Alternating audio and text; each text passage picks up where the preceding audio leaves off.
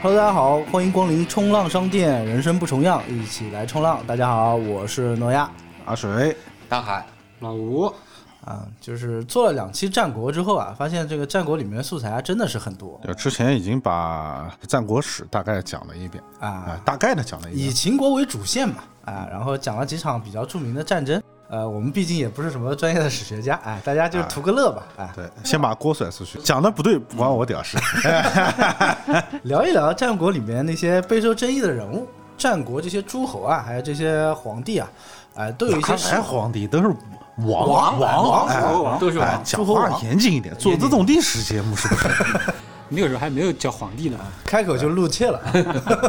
哎，不对，那个时候还有叫周天周子，天周天子，子皇叫帝天子皇帝是秦始皇发明的，对啊，对那时候还没有皇帝这个词，他把三皇五帝里面各取了一个字，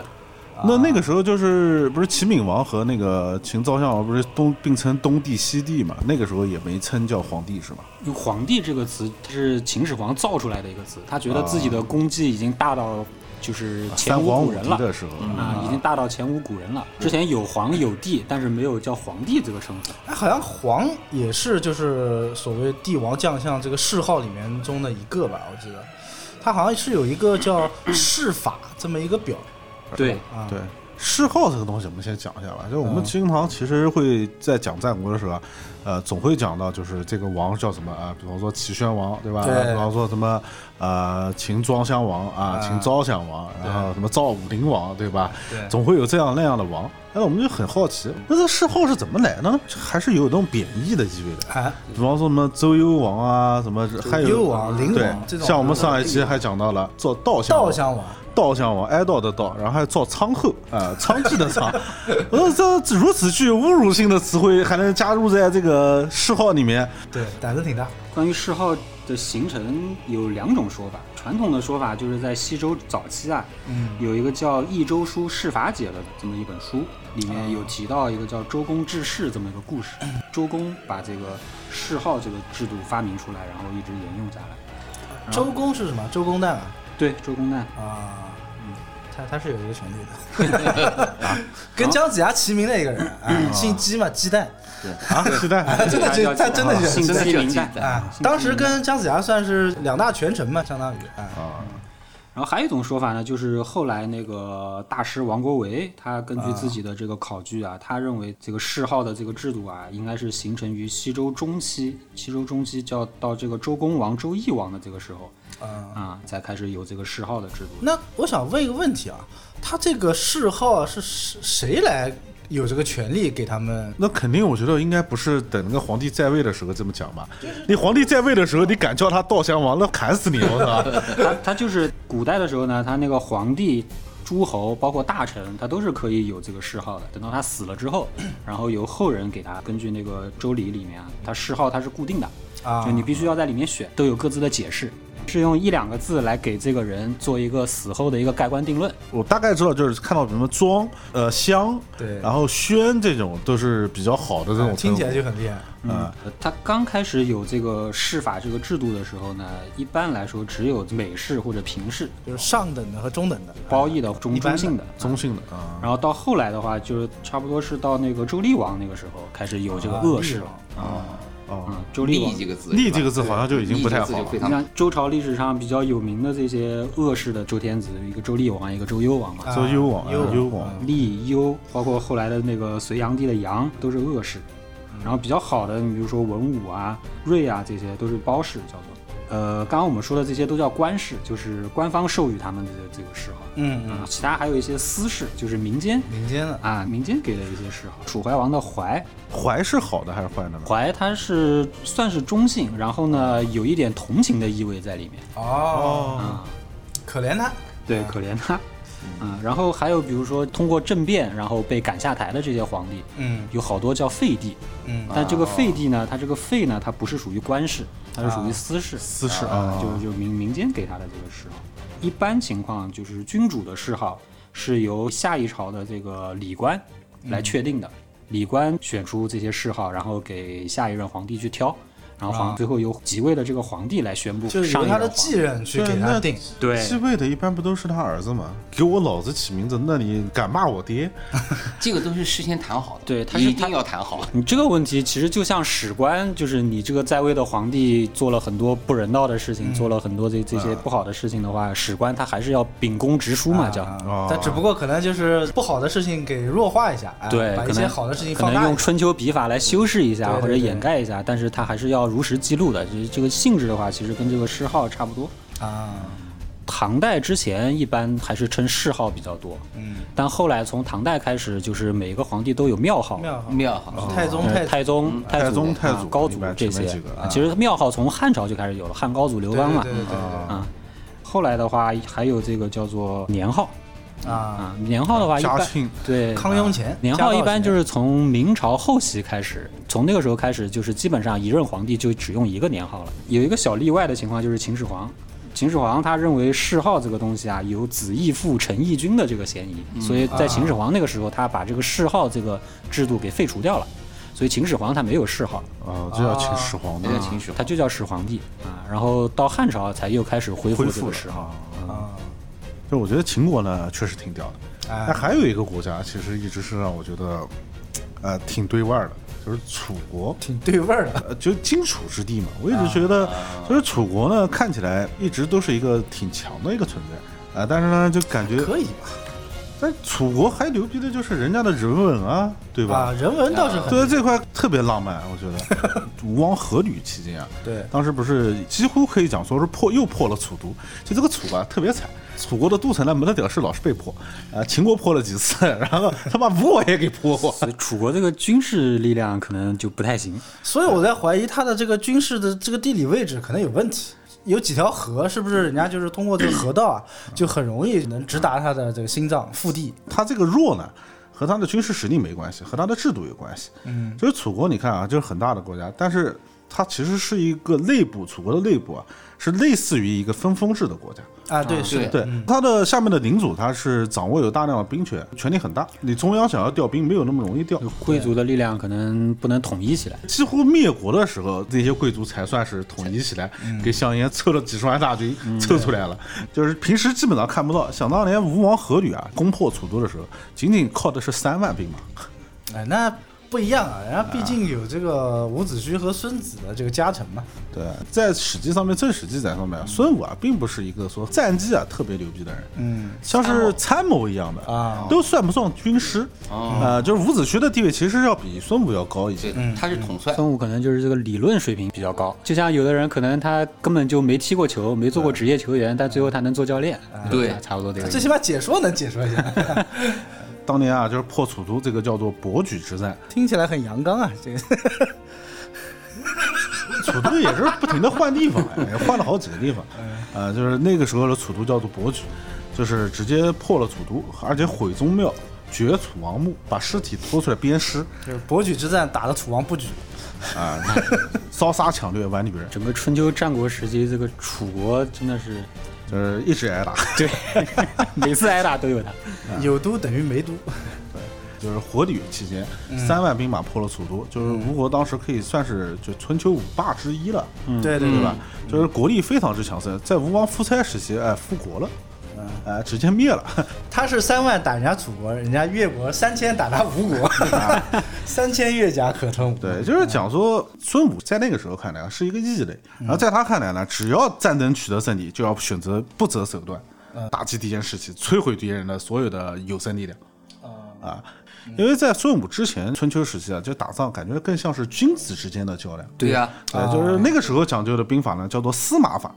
以人为本，以战止战，攻其国，爱其民。嗯，不屠杀百姓啊，不搞那些乱七八糟的。哦，就是自从孙子的出现，就是让这个战争变得更加的猛烈起来。更加不讲武德了。嗯，在春秋时期的战争其实并没有那么残酷，更多就是大家之间像是比武一样的感觉。最有代表性的就是宋襄公不肯半道而击嘛，嗯啊，非要等魏国军队全部渡河了之后，他才开始打。讲规矩，所以说，春秋五霸那个时候一霸，他能霸很久。就是战国时期，你稍微一个不留神，可能你刚风光两天，呃，第二天就被人家破掉了。因为这两个时期主旋律不一样。春秋时期主旋律就是为了争霸，你们都得服我，就称老大啊我是大哥。但到战国时期就不一样了，战国时期的主旋律叫兼并啊，嗯啊，就就是我要灭国，我要吞掉你。然后我们知道，就这个楚国不是给打的也很惨嘛？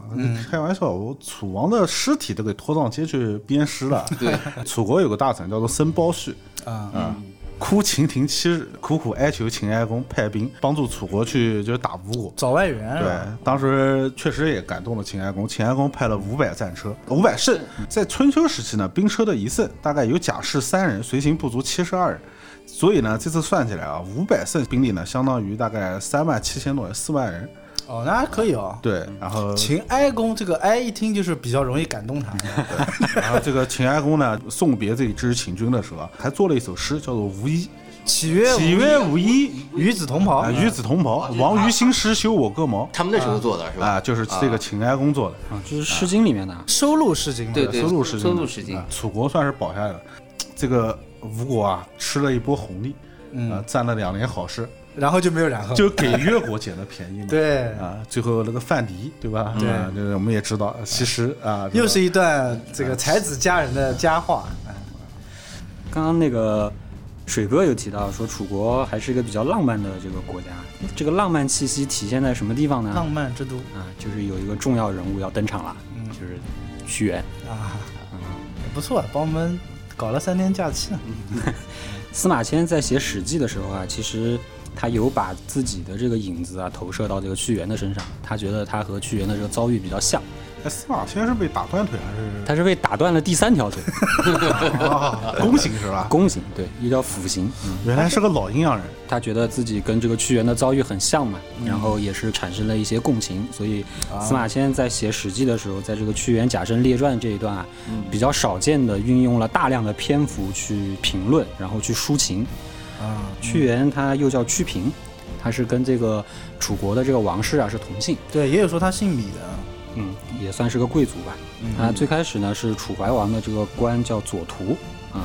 对内的话呢就是跟这个楚怀王商议国事，然后颁布一些法令；对外的话就是负责一些外交的一些事务。嗯，啊，司法部的，对，据说那个屈原啊，也是有雄心壮志，想要搞搞变法这些东西的。哎，但对后期就夭折了嘛。对。嗯然后呢，跟屈原同朝的有一个大夫姓上官，《史记》就记载他叫上官大夫，没有没有记载他叫什么名字啊。就上官大夫跟这个屈原同朝为官，为了跟这个楚怀王争宠啊，就一直想陷害这个屈原。有一次呢，这个楚怀王就让屈原造这个法令，撰写法令，然后颁布。屈原呢，刚把这个草稿写出来，然后这个上官大夫看他已经写的差不多了，然后就想据为己有，想把这个功劳往自己头上抢。屈原呢就没给他，然后这个上官大夫就怀恨在心，就跟楚怀王进谗言，说大王你让屈平来制定法令，然后每次一颁布这个法令呢，屈原就称赞自己的功劳，然后说什么如果没有我的话，这个法令就做不出来。楚怀王就疏远这个屈原，啊，就啊不再重用他了。也是 内耗。对，也是内耗。屈原被罢黜之后啊，发生了一件事情，秦国想要讨伐这个齐国，但是呢，当时这个楚国呢跟齐国是有盟约的，秦惠王就找到这个楚怀王，他让张仪到这个楚国来说，如果你们楚国跟这个齐国断绝这个盟约的话，那我们秦国愿意献出商於这两地的六百里的土地，这个楚怀王就很开心，就同意了。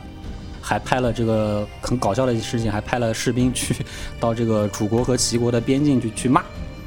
啊，对，就去骂。 battle 然后这个齐王就很来火，然后一怒之下跟这个楚国就断绝了这个盟约。啊，然后楚怀王呢找张仪去要地了，然后张仪就说了一句很不要脸的话，说：“嗯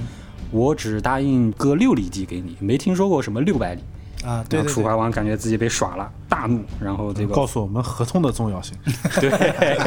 啊，没有一纸文书是不啊行。签字画押。对，然后兴兵去攻打秦国。嗯啊，楚国不光没打得过这个秦国，还把这个汉中这个地盘给丢掉了。怪啊，汉中是个 汉中很厉害很地肥的呀，方好像啊。对，自此之后呢，楚国的这个外交关系啊就很险恶啊，跟秦国这边打又打不过，跟齐国那边呢又断绝了关系，腹背受敌。很惨。到了第二年呢，秦国又提出来说，可以把这个汉中的地啊再割给楚国，我们两国再议和啊，就当把楚怀王当猴子遛，就 楚怀王玩他，对楚，所以说楚怀王这个怀这个谥号啊，其实还蛮有意思的。就看了这个楚怀王的一些事迹之后啊，感觉就是啊很傻很天真，感觉这个楚怀王。其实后期秦国做了很多这种类似的事情，当然耍燕国也是这样，是不是都是张继干的？也不都是张仪，他可能形成了这种习惯了。我以脉相 哎承，一脉相承下来，对，但这个张仪跟楚国确实关系还比较密切，嗯，然后秦国不提出来说要割汉中地来求和嘛，然后楚怀王说我不要汉中地，啊你把张仪给我就行了， 反正就憋着一口气说 对要泄愤。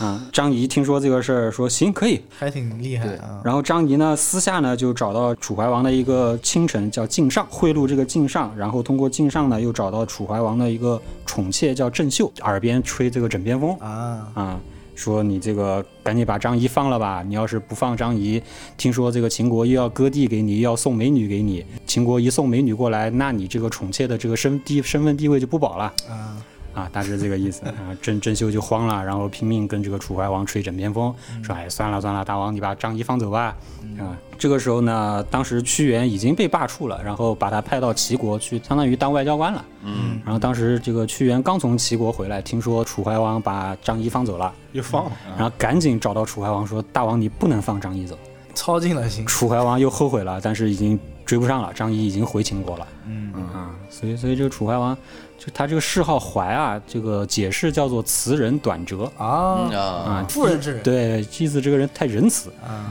秦国又联合各个诸侯国啊，一起去攻打楚国。嗯，因为楚国当时外交关系已经很恶劣了嘛。嗯嗯，楚将这个叫唐末的也被杀了。嗯啊，然后这堂妹吧，叫末。啊，就念墨，念墨啊对三昧真火那个昧，对对啊对。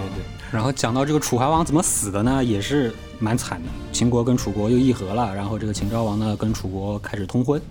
啊，通婚之后，然后就是约这个楚怀王到秦国来聚一聚。啊，嗯楚怀王想去，然后这个时候屈原又劝谏他说：“这个秦国虎狼之国，嗯肯定是不怀好意就。是打架打不过，但是 party 还是要参加的。，对，又楚国打又打不过秦国，然后还被秦国各种当猴耍。我以为我是去蹦迪的，对， 然后屈原就拼命劝这个楚怀王不要去，但是楚怀王呢有个小儿子叫子兰，嗯这个子兰呢就劝楚怀王说去啊，干嘛不去啊？这个秦国既然都主动来示好了，不能你不驳这个去面我子这。怎么上位啊？对然后楚怀王就听了这个小儿子子兰的话，就去了。刚入这个武关，秦国伏兵立马就把楚怀王的后路给断掉啊，了啊，然后就把楚怀王囚禁在秦国，逼着他要割地。嗯，然后这个楚怀王很屈辱啊，这 这个楚王做到这个地步，这真的很当屈人质辱。了是吧？楚王哭着说：“老子还带了两瓶香槟 来。楚怀王很来火，然后不肯割地，不肯割地，然后就逃跑，先跑到赵国，然后赵国没有接纳他，然后又没办法，又回到秦国，然后最后楚怀王是死在了秦国。”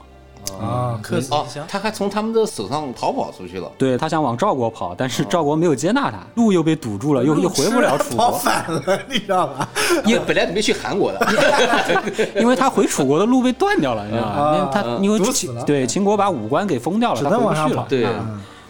很屈辱。所以楚怀王这个晚年的经历真的很屈辱。很同情他。嗯，楚怀王死了之后，楚怀王的大儿子就是后来的楚顷襄王继位、啊，他的小儿子子兰当时做了那个官叫令尹啊。楚国人把楚怀王客死他乡这个事情啊，就归咎于他的这小儿子子兰。这个子兰呢，就又迁怒于屈原，嗯啊，啊人，家屈原讲的是对的呀。恼羞成怒嘛，嗯，然后迁怒于屈原，就把这个屈原给流放了。屈原就是一辈子都在拼命的劝谏这个楚怀王，想希望他做一个明主，希望他能带领楚国蒸蒸日这个上。兄弟水利的时间好啊、长啊，结果楚怀王就是从来就不听他的，子兰就迁怒于屈原，然后又是让这个上官， 又是让这个上官大夫啊，在楚顷襄王面前又去说屈原的坏话，嗯，然后楚顷襄王就是一怒之下就直接把屈原给流放了啊啊，流放到这个长沙这个地方。啊，后来后来屈原也是这个伸头汨罗江而死嘛，嗯嗯，就是长沙也是好地方，想开点。 嗯政治生涯已经到头了。啊，但还是这有个大抱负的人。对，因为屈原怎么说，他也是一个有政治抱负的人。对，就但是他的一些很多的政治抱负不被楚王所采纳嘛，所以他就是很郁闷。然后冤死，对，然后屈原被流放到这个汨罗江边的时候呢，还遇到一个渔夫，嗯啊，渔夫跟他有了一番对话，呃，其中有一句很有名的叫做“举世浑浊而我独清，众人皆醉而我独醒”，啊对，这句话就出自这里，嗯。秦国发动了这个燕郢之战嘛，啊嗯让那个郢都被秦国攻占，然后基本上楚国西边一半的领土全部被秦国吞并掉了。嗯屈原忧愤至极，怀抱这个沙石，伸头汨罗江而死。为什么屈原在中国的历史上有这么重要的地位呢？首先有一点，他是一个爱国主义的一个政治家，对对，在这个春秋战国时期啊，就是人到处跑，啊对，基本上大家的思想里面只有天下这个概念，没有忠君爱国这个概念。对对就是当时此处不留爷，自有留爷处。对当时的人才基本上都是我在这边实现不了我的理想抱负，那我就换一个国家，我到其他国家去，对吧？都是这样的一个想法。屈原他即使是受到小人的这个陷害啊，政治抱负也得不到实现啊，这个楚怀王也不听他的话呀、这些，但他还是一直忠于楚国，忠于楚怀激流勇进王。哎对，像极了一个渣男的爱情故 事。 应该是个备胎的爱情故事吧？对，司马迁自己也是忍不住写到说，屈原的这个才能，你到其他任何一个诸侯国，何愁不被重用啊？第二个是什么呢？就是在于他的文学的造诣方面。嗯啊，一般历史书上都会说到屈原是一个爱国主义诗人，同时又是一个浪漫主义诗人。他写的这些作品啊，包括这个《离骚》啊、《天问》啊、《招魂》啊这些，嗯这些所有的作品，最后都被收录在这个《楚辞》里面。楚辞就是他开创了一种新的文体，叫做《楚辞》。啊，就他发明的。也不能说他发明的吧，就是他把这个文集体大成，哎，文体就是发扬光大了。啊嗯，因为那个时候基本上都像《诗经》那样子是四言：啊，关关雎鸠，在河之洲，窈窕淑女，君子好逑。这样的，对吧？那么多诗经，你指的背得这 篇？哎，这这篇最有代表性 的，蒹葭苍苍也可以啊， 蒹葭苍苍，白露为霜，是吧？反正都是爱嗯情。楚辞它在文体上有一个变化，它就是不拘泥于四言的这个文体了嗯啊，在每一句的字数上就更加多变了。它的 flow 比较新潮一点。对，然后还有一种最明显的一个特点就是大量的运用了一个语气助词，叫做“兮啊”啊，比如说这个“路漫漫其修远兮，啊吾将上下而跟求我索们现在的啊啊啊啊啊 啊啊，对 吧？一个意思啊。就 yo yo yo what's up？”。呃包括这个《楚辞》后来就是其实也是推广到全国各地了，开始发扬光大，流行起来了嗯流行起来了。对你包括项羽的《垓下歌》，呃力拔山兮气盖世，对啊吧？包括刘邦后来的这个《大风歌》，对吧？嗯，大风起兮云飞扬，这个其实都是《楚辞》的这楚种辞的风格啊，这种文体。嗯，然后屈原的这个浪漫主义，它体现在什么地方呢？就是屈原的这些写的这些诗歌啊，它都是词藻非常的华丽，词藻里面就堆砌了很多美好的事物，草木啊、花啊，各种美丽的东西啊。他用这些美好的事物，然后其中还包含了很多的这个政治隐喻啊，啊，比如说他把君主比喻为美人啊。啊之类的啊，这还是一个备胎的爱情故事，对你说到这个备胎的爱情故事，就是后来啊有一种说法，民间有一种说法，就是说屈原可能跟楚怀王啊，他就是有这种同志 情，有对有这种激情，对吧？还蛮流行的一个说法。因为在楚国嘛，本身就有这个所谓“楚王好细腰”的这么一个说法。春秋时期楚灵王的时候，很多人觉得“楚王好细腰”讲的是楚灵王喜欢美人嘛。其实这个东西是出自于《墨子》里面《兼爱》里面一章，讲的什么呢？楚王好细腰，喜欢腰细的人，导致他们那些群臣上殿啊，他用了一个字叫“士”，就是士农工商的这个“士”。嗯，他群臣上殿之前呢，都要把这个哎气吸一吸，把这个腰啊尽量吸的细一点，然后再去上殿，导致他们一年之后呢，所有人脸呢都黑沉沉的， 啊，就是讲了这么一个事情呢。当然，这个东西呢，其实当时我觉得做比喻呢，主要是为了比喻就是大家投其所好嘛，所以是不是楚国真的有这种，哎这种情节呢，也不好说，啊毕竟是一个浪漫的国家嘛，啊，关于这个屈原跟楚怀王到底有没有那种关系呢？我还专门去针对这个问题啊考究了一下啊我觉得这个问题还是有必要拿出来说一说。这个说法最早是什么时候提出来的呢？是在一九四四年解放前。啊，解放前有一个教授叫做孙四周，他提出来的这个观点，其实我个人觉得啊，他提出来这个观点吧，跟他名字挺搭的，挺次的这个观点提的。他当时还专门写了一篇论文来论证说这个屈原跟这个楚怀王是这种同性恋的关系。嗯，嗯，然后他还干了一件什么事呢？他还拖闻一多下水。哦，啊、就是闻一多他其实对于楚辞的这块的研究还是很有造诣的。对，嗯，孙思邹呢，他就写书信来讨论这个问题，当时也是刊登在这个国家性的这蹭个热度，这个报纸上哎，啊、主要提出来这么几个观点，我们来逐一的驳斥一下嗯吧。首先，这个孙教授啊，他说这个屈原的事迹主要记载在《史记》的《屈原贾生列传》嘛。在这个《史记》之前，没有更早的史料作为支撑，也就是说，在《史记》之前没有其他的史料再来详细的记录屈原的生平了。嗯所以他觉得这个就是说，《史记》当中记载的这个屈原的这个经历啊，可信度不高，这个是他的第一条观点。就是司马迁讲的不对，我讲的对。对，但是不这是，个我觉得这个孙教授的路线是不是发生了偏离？ 对如果是我的话，我要去，就是我要证明屈原是个同性恋，那你应该先证明司马迁是 个零，对吧？以屈原明志嘛 啊，但他的这个第一条观点有一个什么硬伤呢？就是，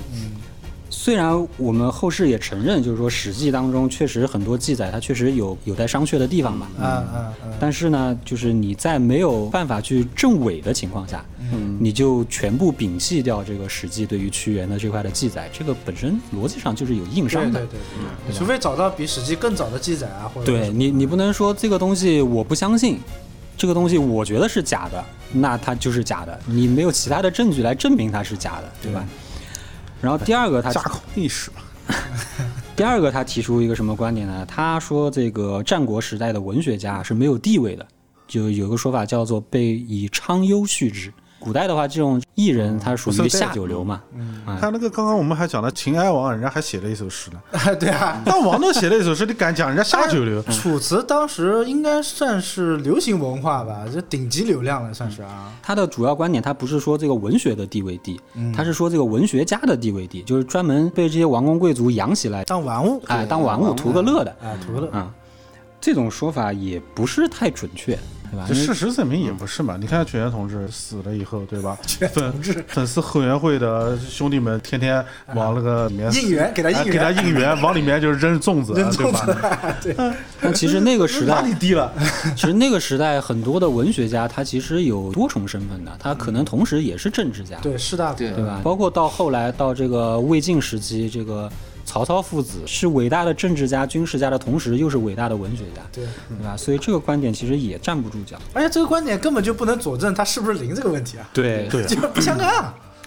然后第三个，他提出来一个什么呢？就是在《史记》当中啊，有屈原死后啊，然后楚国还有宋玉、唐乐、景差这些人，嗯，然后就是模仿屈原的这个文体，也写了很多的楚辞，嗯，但是呢，司马迁认为他们模仿的就是没有模仿到屈原的精髓，嗯啊，就是可能只模仿了一个表面，就是辞藻啊还是蛮华丽的，读起来也是蛮有美感的，但是呢，可能没有像屈原那样注入了大量的一些政治隐喻，等于就是徒有其表。这个孙教授呢就抓住了这一点，他说这个宋玉这些人啊地位不高，所以屈原的地位应该跟宋玉应该是差不多的。这个、啊这这个个太牵强了。对这个这个就很也牵比较强牵强，就对是吧周展翅地位不高，说明周杰伦也不行。对啊，这个逻辑硬伤就太多了，哎太对吧？太嗯然后最重要的是什么呢？就是这个宋玉后来这些模仿者的事迹，它也是记载在《史记》上面的。嗯你前面自己还说《史记》关于屈原的这段的记载。打自己脸，哎，不真实！你回头又用《史记》的材料来 又来佐证自己的这个观点，嗯就是就是我跟你讲，心中是弯的，看什么都是弯的。对，就是 这个属于有道理啊经典双标，对吧对， 啊经典双而标。而且这个人我严重怀疑啊，就是痴迷的暗恋着闻一多同志。对，想多跟闻一多 四四年聊聊天，不去抗日，他妈写写这个废话 干嘛？确实，然后最后呢，综上所述，孙教授认为呢，屈原的这些作品里面写到的这些香草美人啊，说是屈原这个失宠之后的这个感慨，就跟楚怀王的这个恋爱关系破裂之后的这些感慨。虽然我不认同孙教授的这个观点，但是屈原的这个故事呢，还是告诉了我们一个道理。嗯，就你如果你是一个备胎，那你千万还不能是一个浪漫的人， 那么一般都不会有什么好下场的。对，不能贴脸这个东西啊。在这篇论文里面呢，其实孙教授并没有这个直截了当的说屈原就是同性恋，嗯，他只是提出了一个核心观点，他认为屈原是叫文学弄臣，哦，啊啊，他认为屈原叫是文学弄臣就，是在王面前卖弄文字的，以文字来博取取统王的、的取事统情的这种。弄臣最早是一个什么概念呢？就是宫廷当中有一些这个特殊才能的人，就是就是现在我们所说的艺人，呃艺人混娱乐圈的这些人。闹也弄成 对这些王公贵族都会把他们养起来，说写一些诗词歌赋啊，做一些表演啊，表演一些歌舞啊、乐器啊这些啊，都是有这些才艺的人。然后呢，有一部分君王有这个嗜好的，真的有这个嗜好的，会养一些男宠。最有名的就是那个叫应该是魏国的龙阳君嘛，对，哦，他是真实可信的。就那个叫魏安离魏安王离是吧？对对哎对魏安离王这个这个嗜好是好的还是不好的？也是不好的吧？ 离这个字啊，其实是不大好的。对，而且离这个字跟司马迁也有关系。嗯魏安离王那个离不是写的很复杂嘛那个字，嗯然后原来这个字应该是用那个张力啊，就我们一个女演员不是张力嘛，单人旁加一个那个美丽的丽，嗯应该是用那个字的。但是呢，因为司马迁他爸呢叫这个字，所以他为了避他爸的避讳讳，就啊改了一个复杂了一米的那 个、啊、那个离字啊。这个魏安离王这个离呢，我大概看了一下，就有点那种犹豫不决吧，大概是这种意思啊。比如说我做了一件事情，后面又后悔啦。 然后这个人呢，他是明确讲了这个龙阳经啊，就他的男宠，就他的男宠。然后，但是呢，龙阳君这个人呢，据说啊，剑术高明，哎、在当时算是一个有武功的人，哎、舞的一手好剑，舞的一手好剑，哎是哪里的剑？ 是个贱人。啊，哎是个贱人， 哪里的贱我们就不深究了嘛啊。第二个呢，据说他他的大这宝个剑，哎， 他大宝剑很厉害。嗯， 第二 第二个呢，就是说他这个外交辞令啊，也是有一把刷子嗯的啊，就是算是一个杰出的外交官。臭娘们都会吵架。你这涉及性别歧视啊，我跟你说，女权水泥一直在打自己脸，不理 权了，今天不理 权了。 女拳师正在路上，我跟你说。对，其实这个可以讲一讲龙阳君最好玩的一个故事呢，就是。也是他唯一记载篇幅比较多的一个故事，就是说他跟魏安利王两人在船上钓鱼，然后他一开始呢钓了好几条鱼了，之后突然间哭起来了，然后安利王就说是谁哭了啊是龙阳龙阳君君哭了哭起来了啊，然后安利王就说，哎，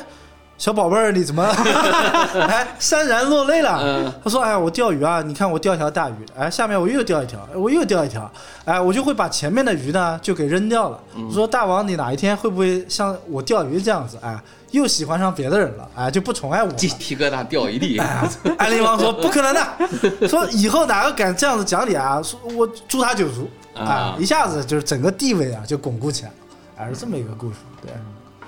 那所以说在战国应该算是到西汉时期吧。嗯，其实好南风这件事情啊，就是一直反正都有啊，也 不不是到西是汉，也到不是后面一直都有。嗯啊，对，对就是比较盛行嘛对那个时候。对对对嗯，所以刚刚讲司马迁可能是你们为了每天进去能够侍奉皇上，不惜把自己啊还用不着割了， 还做了一个手术，对吧？啊，比较彻底一点，嗯。哎，我们是不是帮了这个孙教授呢？逻辑上说得通，哎， 我啊逻辑上说得 通。 也就是到后来，就是网络发达之后啊，就是耽美文学开始盛行嘛，嗯，然后就又有人翻出孙教授当时的这个言论，然后又在此基础上又进行了 YY，又进行了加工啊，啊所以后来就是看个乐嘛，看个乐嘛对，。就后来就是一度在网络上很盛行的一个说法，就是说屈原是同性恋，跟楚嗯王有这个不清不楚的关系，他的恋人客死他乡， 是吧？对多么悲惨的爱情故就事是。还屡次不听他的话啊，显我然是当不是很爱了他。我当了这么多年的备胎啊，就苦苦的等着你回来，啊，然后你儿子还要把我给流放了，对，我觉得最关键的是要找到这个叫上官的人物 上官大夫。哎啊，上官大夫。 这一个问他上官大夫啊爱而不得，一直苦苦的暗恋着，真的是屈原命中苦主，每一次进谗言都有他。这是个八角恋啊，然后说到屈原，就是还有不得不提的一个就是端午节嘛，对吧？啊现在主流的说法都是说这个端午节就是为了纪念屈原嘛，嗯，对吧？怎么说呢？其实也是后人的一个附会吧，啊，因为端午节这个传统的话，其实早在西周的时候其实就有了，嗯，最早是发源于吴越之地，嗯，啊，就我们这边发明的呗对，吴越之地当时就是有龙图腾的这个文化，啊，赛龙舟哎啊，对，这个赛龙舟当时就是从吴越之地兴起的一种风俗。然后呢，现在普遍的说法就是说，这个包粽子啊、赛龙舟啊，是为了纪念对，屈小原。时候我对就吧一直想不通，就是你不是把它包起来以后，说是投到江里面，为了防止那个鱼虾去啃食屈原的尸体嘛？对对对那你包起来干嘛？ 那个鱼虾会解粽子吗？ 我自己都要拿剪刀才能剪得开。鱼虾可能不行，王八应该可以啊。应该是在唐朝之前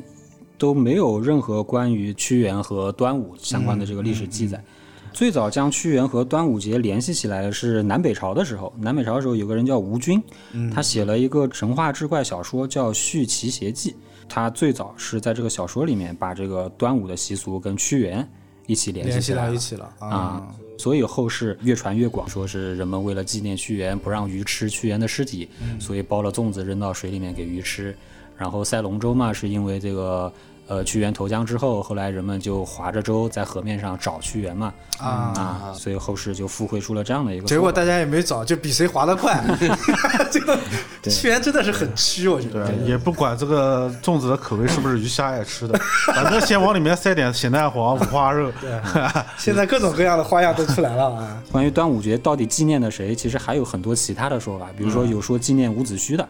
哎啊，对这个对我倒是真的对这个我听听过过哎，这个还是真还有听过还有说是纪念这个东汉时期有个孝女叫曹娥的啊，对，是的，啊，还有说是为了纪念这个介子推的。啊，介子推啊，啊、很多说法。嗯，作为一个传统节日来说，要进行推广的话，它确实是需要借助一些名人，对借助一些名人， 就像镇江的然后锅有一盖些面永远联系都是乾隆皇帝发 对，差不多这个意思。嗯包括驴肉火烧，啊，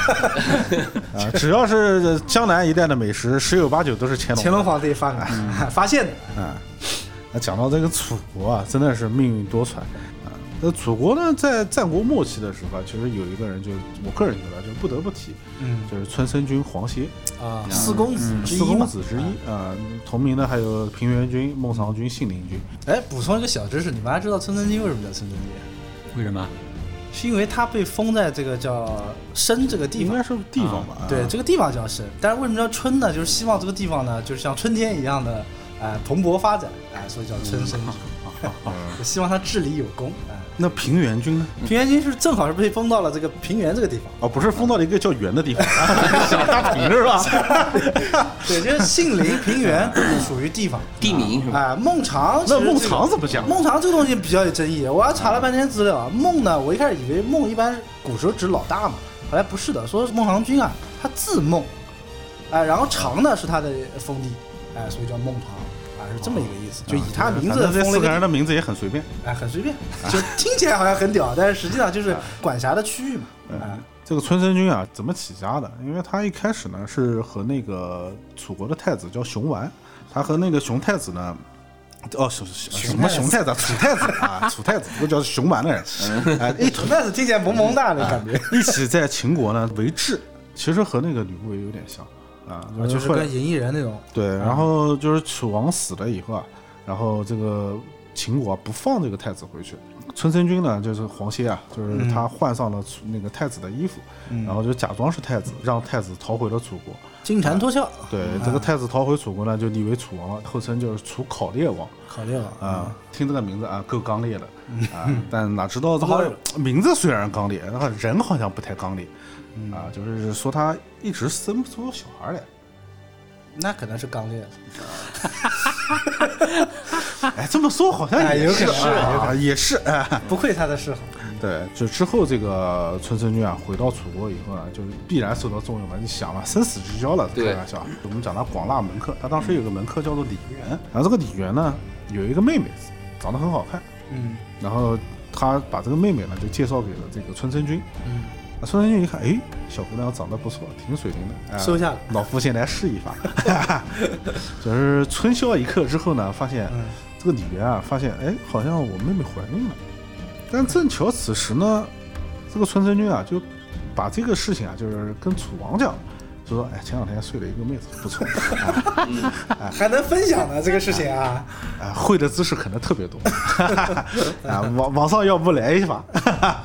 然后把这个这个李元呢，就把这个事情呢就按下来了，就没告诉，就是没有公布于众啊，这几个人倒是为楚国这个有龙阳之好这件事啊平反了啊。 啊，就是这后来讲这个李元的这个妹妹啊，就后入宫嗯入宫以后呢，然后把这个王子生下来了，啊就立为叫做楚幽王。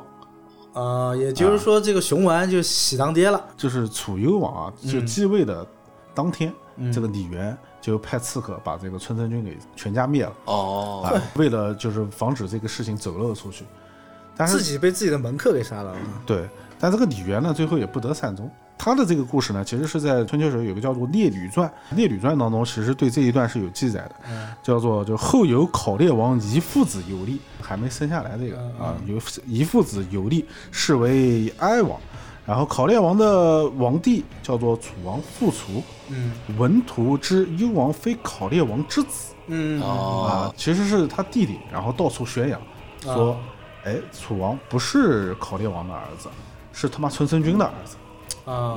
啊。这个时候就就等于造反嘛，就把那个后来的幽王给推翻了，然后并且杀了别人全家。哦，啊怪这个楚王复仇呢，不留就后路。对，就你看连谥号都没有，啊，就就叫楚王复仇 啊，因为他就是继位以后呢，被秦国灭了嘛，灭了以后哦呢，然后这个楚王复仇的弟弟。嗯呃，楚王复仇的弟弟叫做弥启，就是我啊们上一期有提到的昌平君他弟弟相当于就是扶苏的外公啊，啊。啊当然，这个事情是未经史实考证的啊，就是还是不一定对，不一定，不一定啊。弥启呢，就是叫昌平君的，嗯然后后来就是被这个项燕带着，然后在就是楚国最后的地方，然后称了一天楚王，哎，也就一天的时间。上午刚刚称王，下午啊就被弄被死。灭掉了，啊，顺带手的事。宋代手的事。就在春秋战国时候啊，那个时候嗯啊，就是儿子不是儿子的这个故事啊，其实有很多很层多出啊不，穷是吧？我们前两期讲到像秦国对吧？这个大家都知吕道。不韦 啊，吕不韦，然后后来讲苏秦的时候，不是也是吗对对对，这个儿子不是儿子的事情呢，还有一个很著名的故事，啊嗯就是大家应该都知道，叫赵氏孤儿。啊，赵氏孤儿啊，赵氏孤儿这个呢，其实是在十八世纪啊，由那个法国的著名的文学家伏尔泰，嗯将它改编了以后呢，叫做《中国孤儿》，在巴黎上映，啊，哦，他是以这个版本改的一个戏剧是戏吧？剧对，戏戏剧。嗯然后就是在巴黎上映以后呢，就是盛况空前，可以讲。嗯所以这个赵氏孤儿应该算是，呃，算是我们的文化输出了。对对对对哦这个儿子不是儿子这个事情就是很牛逼，因为他的这个整个故事跟那个什么所谓的什么四大悲剧啊什么的，对哎，有点像啊，有点像有点像什。么麦克白，什么王子复仇记，对对对三对复仇记啊，对哎对吧？都是复讲一个复仇的故事。对，那所以讲欧洲人心理阴暗，就这么喜欢复仇是 他吧们？就喜欢复仇，就是他们对于这种悲壮的英雄啊，就是总是有一种留恋的感觉啊。在《史记》啊，赵世家当中啊，就是司马迁用了近千字讲述了这么一个故事，其实嗯就是赵氏孤儿的这个原型。说在晋景公元年，还没有三家分晋的时候，秋时期啊，就是大奸臣屠岸贾以赵盾杀了晋灵公之名，率兵灭了赵盾之子赵朔满门。啊这个看过就是赵氏孤儿呃陈凯歌那个陈凯歌这个老阴阳人的那部电影的。 啊，这边带有主播很强烈的个人色彩、个人偏见啊啊！还行吧，那部片子拍的还可以吧，我觉啊，得。那部片子主要王王全熙演的还可以。对对对，啊王学吧圻是可以灭了这个赵朔满门嘛，唯一的漏网呢，就是当时已经有了身孕的赵朔之妻赵庄姬，也就是晋国的公主，也是晋景公的姑姑。呃，赵庄姬呢产下一父子啊，赵武之后啊，就是赵朔有一个门客叫做公孙楚臼，啊，公孙楚臼对，啊，公孙楚臼，然后与陈英商议救孤，陈英用买来的一个婴儿与之调包。哦，哦，不是他自己的，呃，看过电影的，其实大家都知道，这个电影其实在有些地方和司马迁当时《史记》当中记载的是有一定出入的，啊呃，必就须是艺术电加工一下啊、。必须艺术加工一下。呃，《史记》当中其实记载的是陈英呢，他是用买来的一个婴儿，就陈英是跟那个屠岸贾讲，就是说，哎，我用千金就出卖这个消息，啊然后引屠岸贾找到这两个人，并把他杀掉了，但是杀掉的是假的那个婴儿，假的那个婴儿。哦，这样的也话，可以我感觉反而就没有那么的悲凉了，对看起来。，然后这个陈英呢就背负着这个卖主求荣的这个骂名，带着那个赵氏这个孤儿，然后远走他乡，还对不是对被屠岸贾收养，是远走他乡。哦然后忍辱负重十五年之后，等来了那个后来的晋景公啊，就是发的那个赵氏的平反令，嗯，然后最后赵武杀掉了屠岸贾，然后为赵氏报哦了仇。电影里面讲的是陈英用自己的小孩儿，感情张力就会大一点。情感张力哎就不一样了。你买一个的话，感觉好像陈英这个人也不咋地，感哦觉。对，赵氏孤儿这个故事的框架其实是以司马迁这个《史记史记》的史记是为为一个基本框架，然后在元代有一个杂剧叫做《赵氏孤儿大报仇》，啊，当中确啊实人民咋就这么嗨的？这这这这么直白的名字啊？ 感觉像哪个马戏团演的似的，我怀疑是一个台湾人翻译的。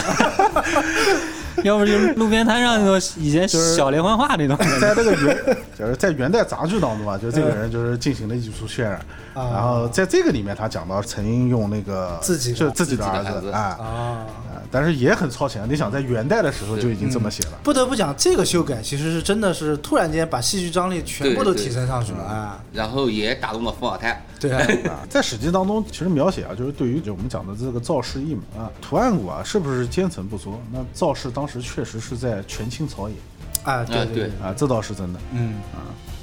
就是比这个《史记》更早啊，有嗯本史书叫做《左传》，然后《左传》其实里面呢对这个事情啊也是有描述的，就是关于赵氏一族灭门这个这个事情。嗯就是说这个赵朔去世了以后啊，他的叔叔赵婴和庄姬发生了不可描述的感情哦，啊，说嗯，又是一段 又是一段十八禁，十 八禁，翡翠的爱情故事十八禁。赵氏的这个整个家族啊是被流放到齐国，赵婴啊就是他那个叔叔啊，嗯，就是被杀掉了。然后这个庄姬啊就是怀恨在心，就是三年以后，庄姬联合了赵氏家族，还有栾氏家族，还有什么玉氏家族，就当时几个几个大的大家族，大族啊嗯哎向晋国的当时呢叫做晋成公、晋谗言，说赵家要叛乱啊，啊，于是然后赵氏家族被诛灭了哦，啊，是这么一个就是女人复仇的怨妇怨妇哎报仇的故啊事。报仇家族的故事。哎，照这样讲的话，《左传》的话应该是离春秋时间比较近一点，对左其传实是比更史应记该更早一有点，说服力一点。嗯，但是你这个故事就不好玩了呀。 你放现在可能觉得好玩，那个没时候有觉戏剧得 张力了，不是人民群众喜闻乐见的话题。对对变成一个八卦的故对事。 赵氏孤儿啊，有这个就是《史记》和我们所理解的赵氏孤儿有不一样的地方。对还有一个地方，我最近研究了一下啊，发现荆轲刺秦这件事情啊，嗯就是跟大家想的也是完全的不一样。荆轲不是用剑刺的秦，是个手枪， 荆轲不是刺的荆轲，水尔泰，我还是想捅啊。水尔泰，你想的有点 多了啊，没有这么戏剧性啊。就是讨论荆轲这个人到底行不行？嗯，啊行不行？你说哪方面行不啊行你？说哪方面？哎，我先不讲荆轲啊，就是我觉得《史记》里面有一个篇章其实很有意思，叫《刺客列传》，嗯对吧？讲了很多这个优秀的刺客对，啊。我先不讲荆轲，我先用几个其他的刺客呢，跟这个荆轲啊做个比较，大家可以听一听啊，嗯其他刺客是怎么行刺的。按时间顺序来啊，第一个叫专诸，专诸哎啊，专专诸就是专业的专专业的，嗯啊诸就是诸侯的那个诸诸，侯哎，哦很怪这个人存在的时间呢，就是刚才水哥讲到的那个吴王阖闾。嗯对哎，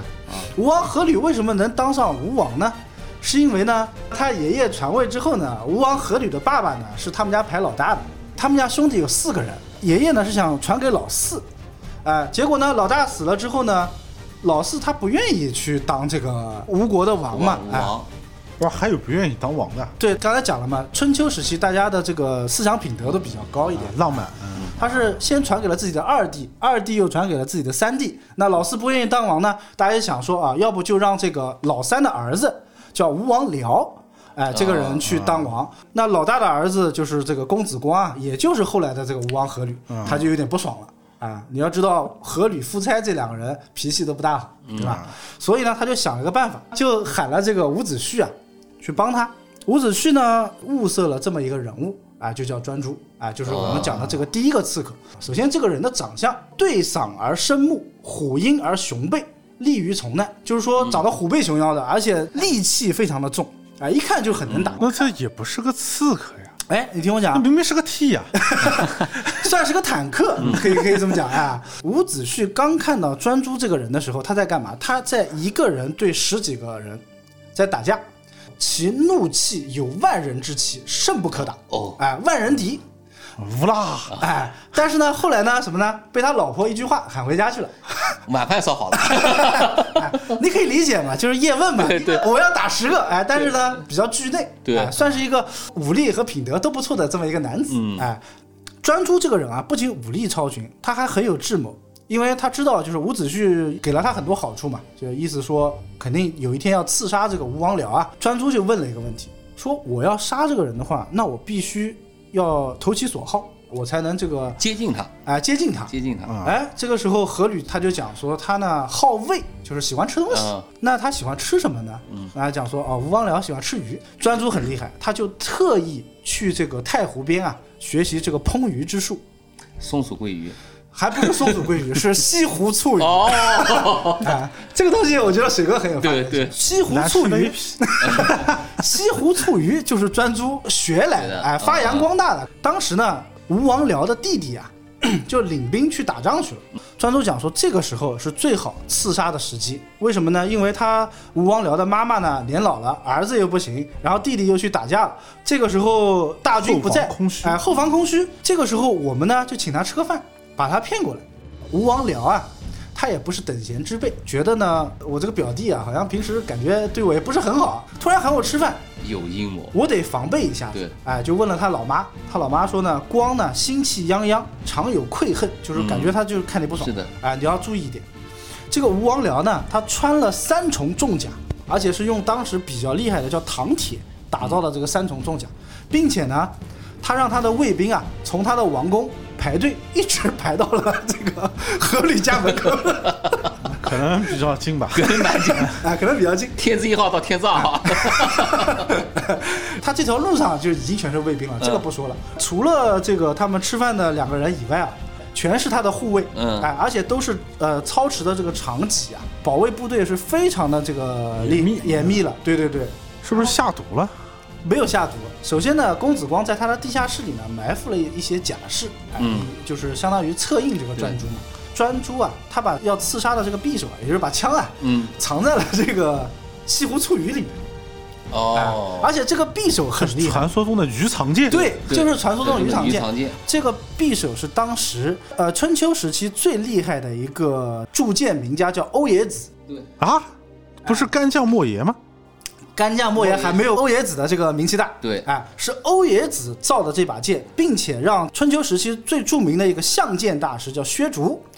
给看过这把剑。薛竹是这么讲的。说这把剑呢叫历理不顺，不可服也。臣以杀君，子以杀父，它就是一把犯上的哎，犯上的这个利器，对，剑的全名叫做松纹攀钢鱼肠剑，上面有很多的纹路，又很短，一个很锋利，第二个不易断，知对道吧？所以呢，专诸呢，当时端这个鱼上去的时候呢，就把这个鱼肠剑抽出来，他是在自己已经被周围的这个卫兵腰斩的情况下，力透了这个吴王僚的三重重甲，到死这个匕首都没有离开手。后人给了他这个绝招啊，还起了个名字，叫做会心袭月，啊，哦，我还以为叫天外飞 仙呢。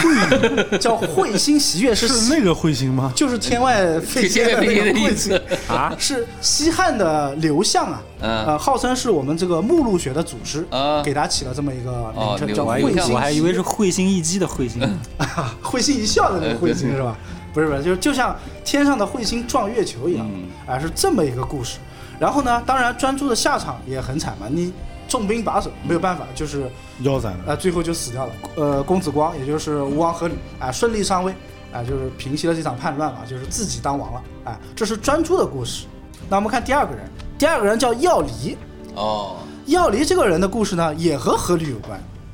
我们刚才讲了，这个阖闾把这个吴王僚杀了之后啊，吴王僚他还有一个儿子，这个儿子呢，相当于是春秋时期的吕布级别的这么一个人，叫做庆忌，就是庆祝的庆，这个张无忌的忌。哎啊，后来呢，因为吴王僚死了之后嘛，这个庆忌呢就逃到了魏国，是那个保卫的那个魏国 啊。怎么感觉吴越多老阴逼啊？我们先讲一下这个刺客的对手啊，这个庆忌他有多厉害？据说他是走追奔兽，手接飞鸟。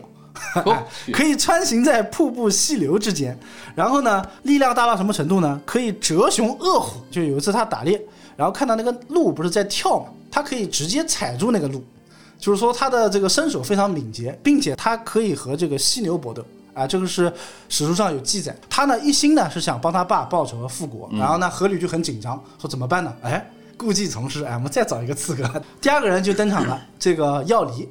药离这个人啊，跟专诸就不一样了，身材很瘦小，啊，终于有点刺客的样子了。嗯哎、身高五尺多一点点，腰围只有一束，盈盈一握，就这么小的一个人。但是呢，这个人颇有侠名。他最大的战绩呢是打败了一个叫焦秋兴的这么一个人物。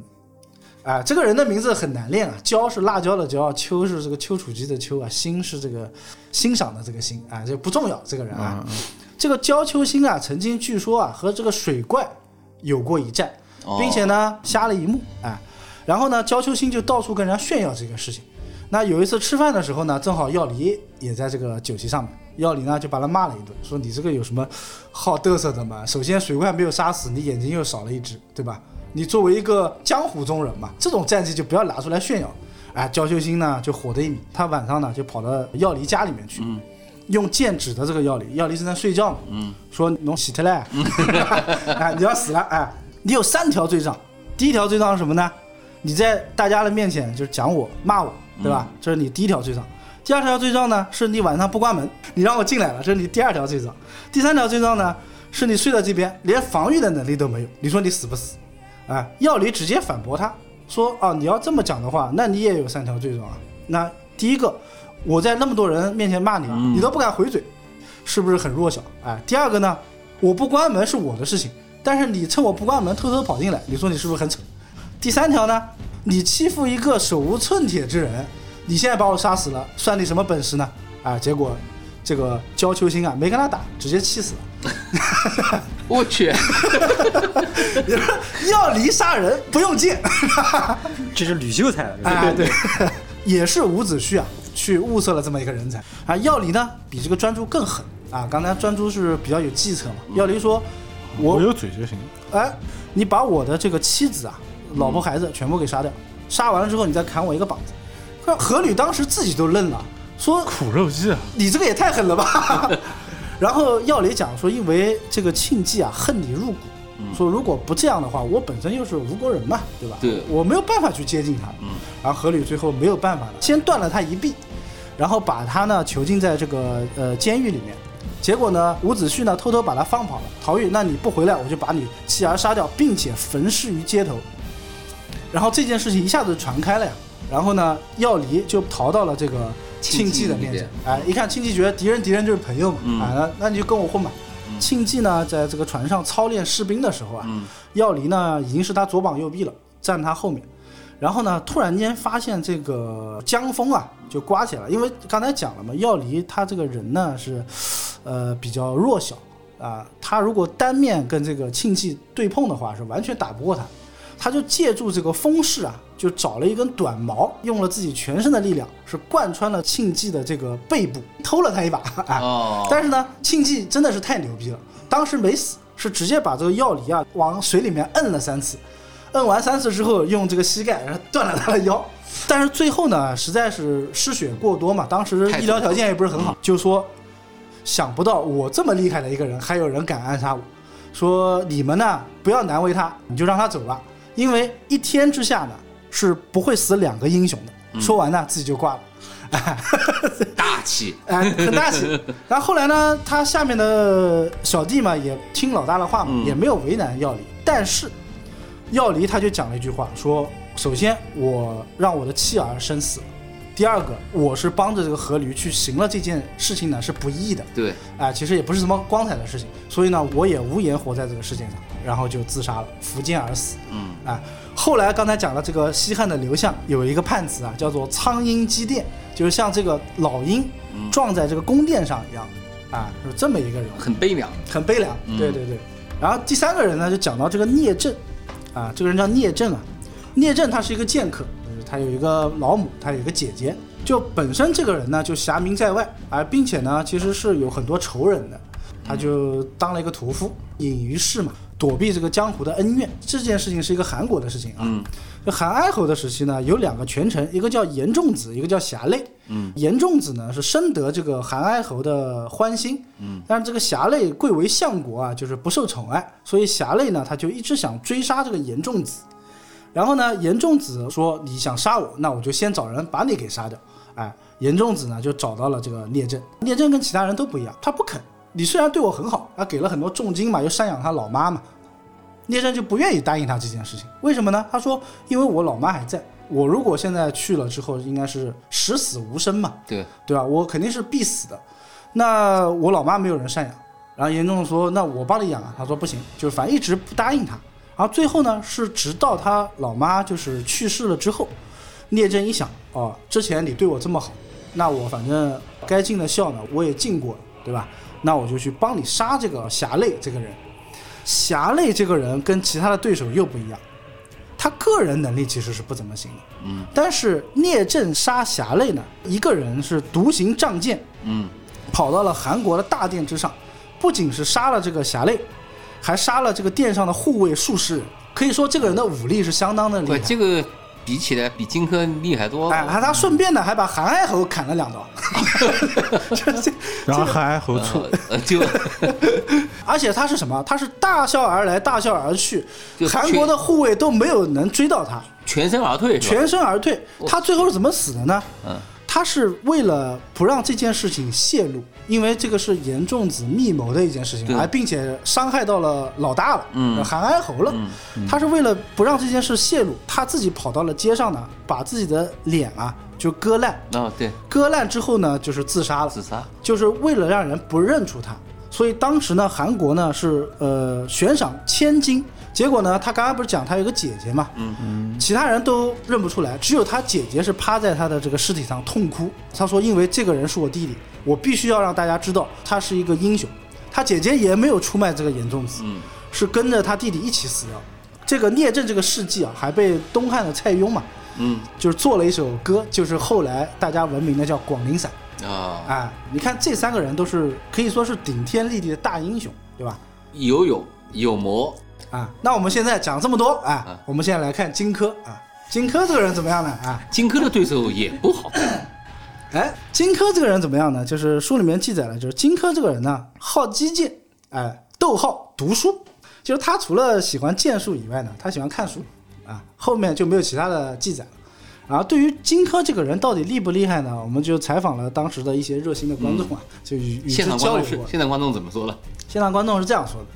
就是第一个观众叫魏元君啊这个魏元君呢，就刚才讲有龙阳之号的这个魏安离王的女婿啊，他可能是个双啊，呃还、还是有有子嗣的啊。但这个魏元君的这个魏呢，是魏港酸奶的这个魏，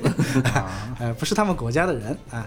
里面用了一句话叫什么呢？荆轲以术说魏元君，魏元君不用啊，就是荆轲跑过去跟他哔哔啰啰讲了一大堆啊，魏元君没有理他。啊，后来魏元军呢也就被秦国灭掉了， 就是、 就这么突然啊。第二个人叫葛聂啊，这个人就不得了了，战国第一剑客葛聂，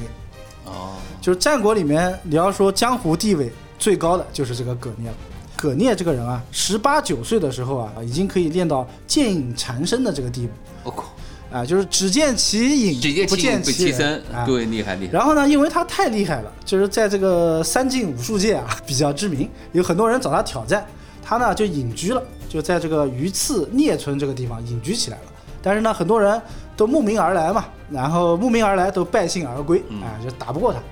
那荆轲作为一个击剑爱好者，他也找到了这个葛聂，葛聂没理他，就是瞪了他一眼，啊，荆轲走了。然后就有人问说：“哎，刚才这个人来找你干嘛？”这个葛聂就讲说：“囊者无与论剑，有不称者，我目之。”也就是说，刚才跟我讲了这么多啊，我觉得他讲的不对，我就不想理他，我就瞪了他一眼。结果这个人呢，就故去也啊，就跑掉了。然后人家再一回头一看啊，就讲完这句话之后啊，荆轲已经坐车就离开这个村子了，就跑得快得不得了，就直接一溜烟跑走了。啊，第三个人呢叫鲁巨剑，鲁沟剑，啊，鲁勾践是吧？鲁啊勾践嗯啊，是这个句号的句啊，可能是读这个勾这个音啊。是荆轲有一次到邯郸去，就跟这个人不知道为什么两个人就下棋还是干嘛啊，发生口角，哎发生口角了。结果这个鲁勾践呢，就把他也是把荆轲骂了一顿，就是怒而斥之。然后这个地方用了一句话很搞笑，叫“荆轲黑而逃去”， 用了这个“嘿嘿”这个“黑”，口字旁这个“黑”。但是这个字呢，我查了一下呢，就是古代的应应该是通这个墨啊，就是没说话就跑掉了。哎，就包括啊荆轲刺秦这个事大家都知道了，最后死了嘛。就包括他死之后，这个鲁勾践还评价了一下，说：“嗟乎，惜哉其不讲于刺剑之术也。”就是说他其实根本不懂剑术啊，哎，就评价了这么一句。啊，讲了这么多，就是说荆轲不好的人呢，那也有荆轲还有一个好闺蜜啊，好基友，叫这个高渐离、啊，是吧？就是荆轲他跑到这个燕国之后啊，他就跟这个高渐离啊产生了这个很暧昧的这个关系，两个人呢就天天喝酒，喝完酒呢就唱歌就弹琴，他弹琴，他唱啊，歌，对，它击筑嘛，对筑这个东西呢就跟这个古筝其实差不多，它只不过是拿一个小棒子在那边敲的啊，啊，击筑。两个人唱歌唱到什么地步呢？就是一边哭一边笑，啊，就旁边人都以为他们俩傻逼，你知道吗？就是这么的放肆啊。最后一个人呢叫什么呢？叫田光。嗯，这个人呢是燕国的一个大侠啊，他的号称呢叫节侠。什么叫节侠？就有节操的侠士。但是呢，他认识荆轲的时候呢，人已经岁数比较大了，算是声名在外吧。这个人呢就比较呃欣赏荆轲，为什么呢？因为荆轲啊，他最喜欢是与贤豪长者相结，他喜欢去巴结那些比较有名望的人。这个跟之前讲的三个剑客是完全不一样的，因为那三个剑客都是躲起来的那种。对，对，然后呢，就深得这个田光的欢心啊，这就不得不讲到为什么会有荆轲刺秦这件事情。燕国啊，常年受这个秦国的欺凌，典型的一件事情是什么呢？就要讲到一个人叫甘罗啊，甘罗是秦国的一个神童，嗯这个人呢，十二岁的时候十就二拜相，对，十二岁就有这个拜相的潜质了。当年吕不韦呢，是一直想要赵国的这一块地叫河间地，啊、但是呢，赵国又比较难打嘛，啊、没有办法，没有办法，才想了个计策，和这个燕国啊夹击这个赵国。所以吕不韦呢，先派了一个非常厉害的人叫蔡泽出使燕国。那这个人呢，用了三年的时间呢，去劝说这个燕王喜啊，就把这个太子丹放到秦国为质啊，意思就是说，反正我有你太子丹这个人质了，后面要是两家合兵嘛，啊，我最起码手上有筹码。完了之后呢，他又想派一个人叫张唐，也是一个厉害的人物，去燕国为相。就是吕不韦就相当于是频频送这个间谍过去啊，而且是明目张胆。明目张胆，而且送的都是一等大臣。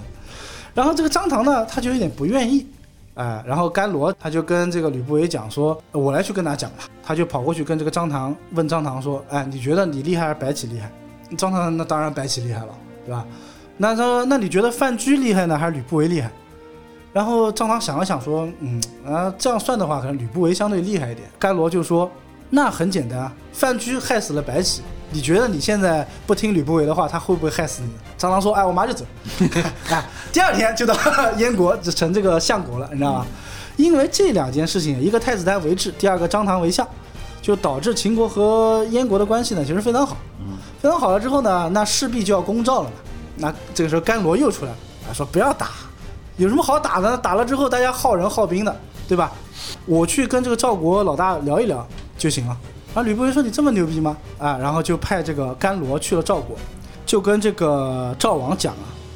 他就把这件事情讲出来了。他这样说：你看啊，现在太子丹在我们这边是人质，对，然后这个张唐在燕国是相国，嗯对吧？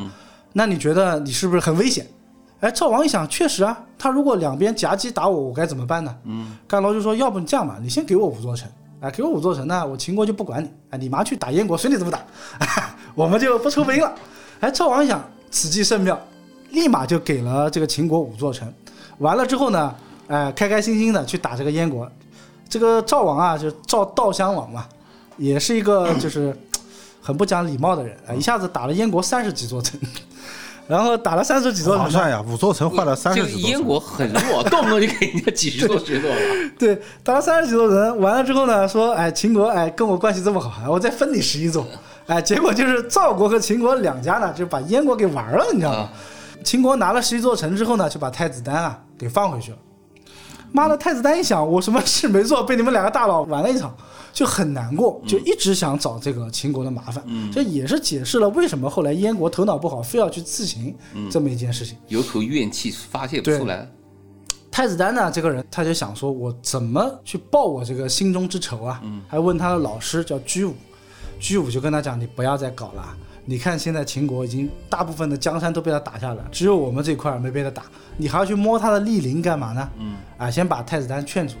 啊，过了一段时间呢，太子丹这个时候又做了一件事情，接纳秦国叛将樊无期。这个居武讲说你疯啦，这种行为相当于把一块肉喂给老虎吃。找个理由来打你对。嗯哎，你不是疯了嘛？然后太子丹说，哎，那不行，那太子丹这个人做事可能也是比较头脑冲动。哎，比较冲动。后来太子丹实在是没有办法了，就找到了这个刚才讲了赵国这个叫田光的这个人，哎，富有侠名嘛，也是没有办法的办法。然后呢，田光这个时候跟太子丹讲说：“哎，我老了。”他用了一句话叫做“老到什么程度呢？今已消亡。”我是没有什么用了，但我这边呢有个小伙子人还不错啊，我把他给派给你们。其实呢，从这个地方可以分析啊，就是说太子丹一开始啊根本就没有想找荆轲，对，也都不知道有这个人，他是冲着田光的这个侠名去的。当时有名有姓的这这些游侠或者说高手，民间高手，嗯其实都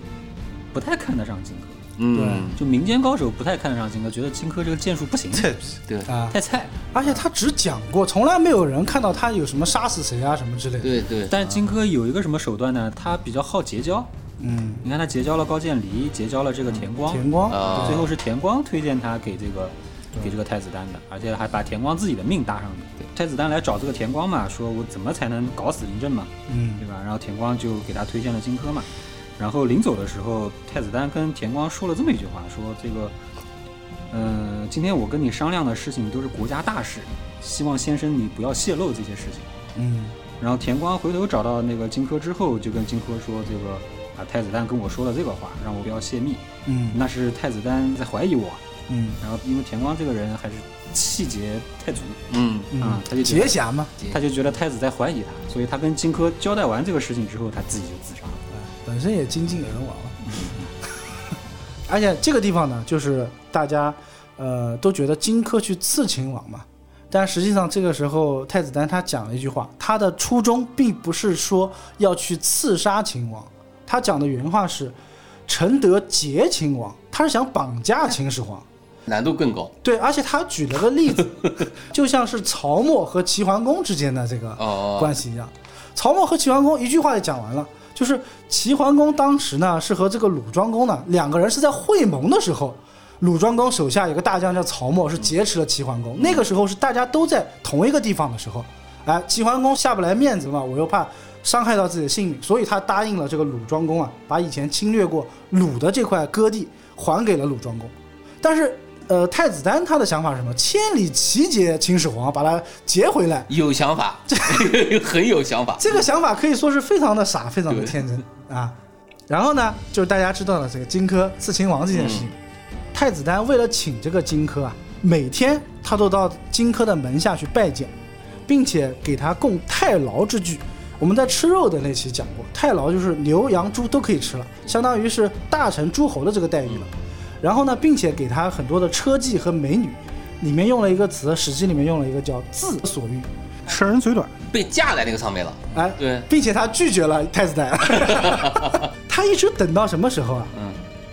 他一直等到秦国已经打到了燕国的门口，这个时候他才站出来说：“哎，这个时候我可以答应你了。”这个东西跟刚才专诸啊，专诸是用了一个非常好的利好去抓住了这个时机，荆轲是一直拖，拖到什么程度呢？他还提条件：第一个，你把樊无期的人头给我；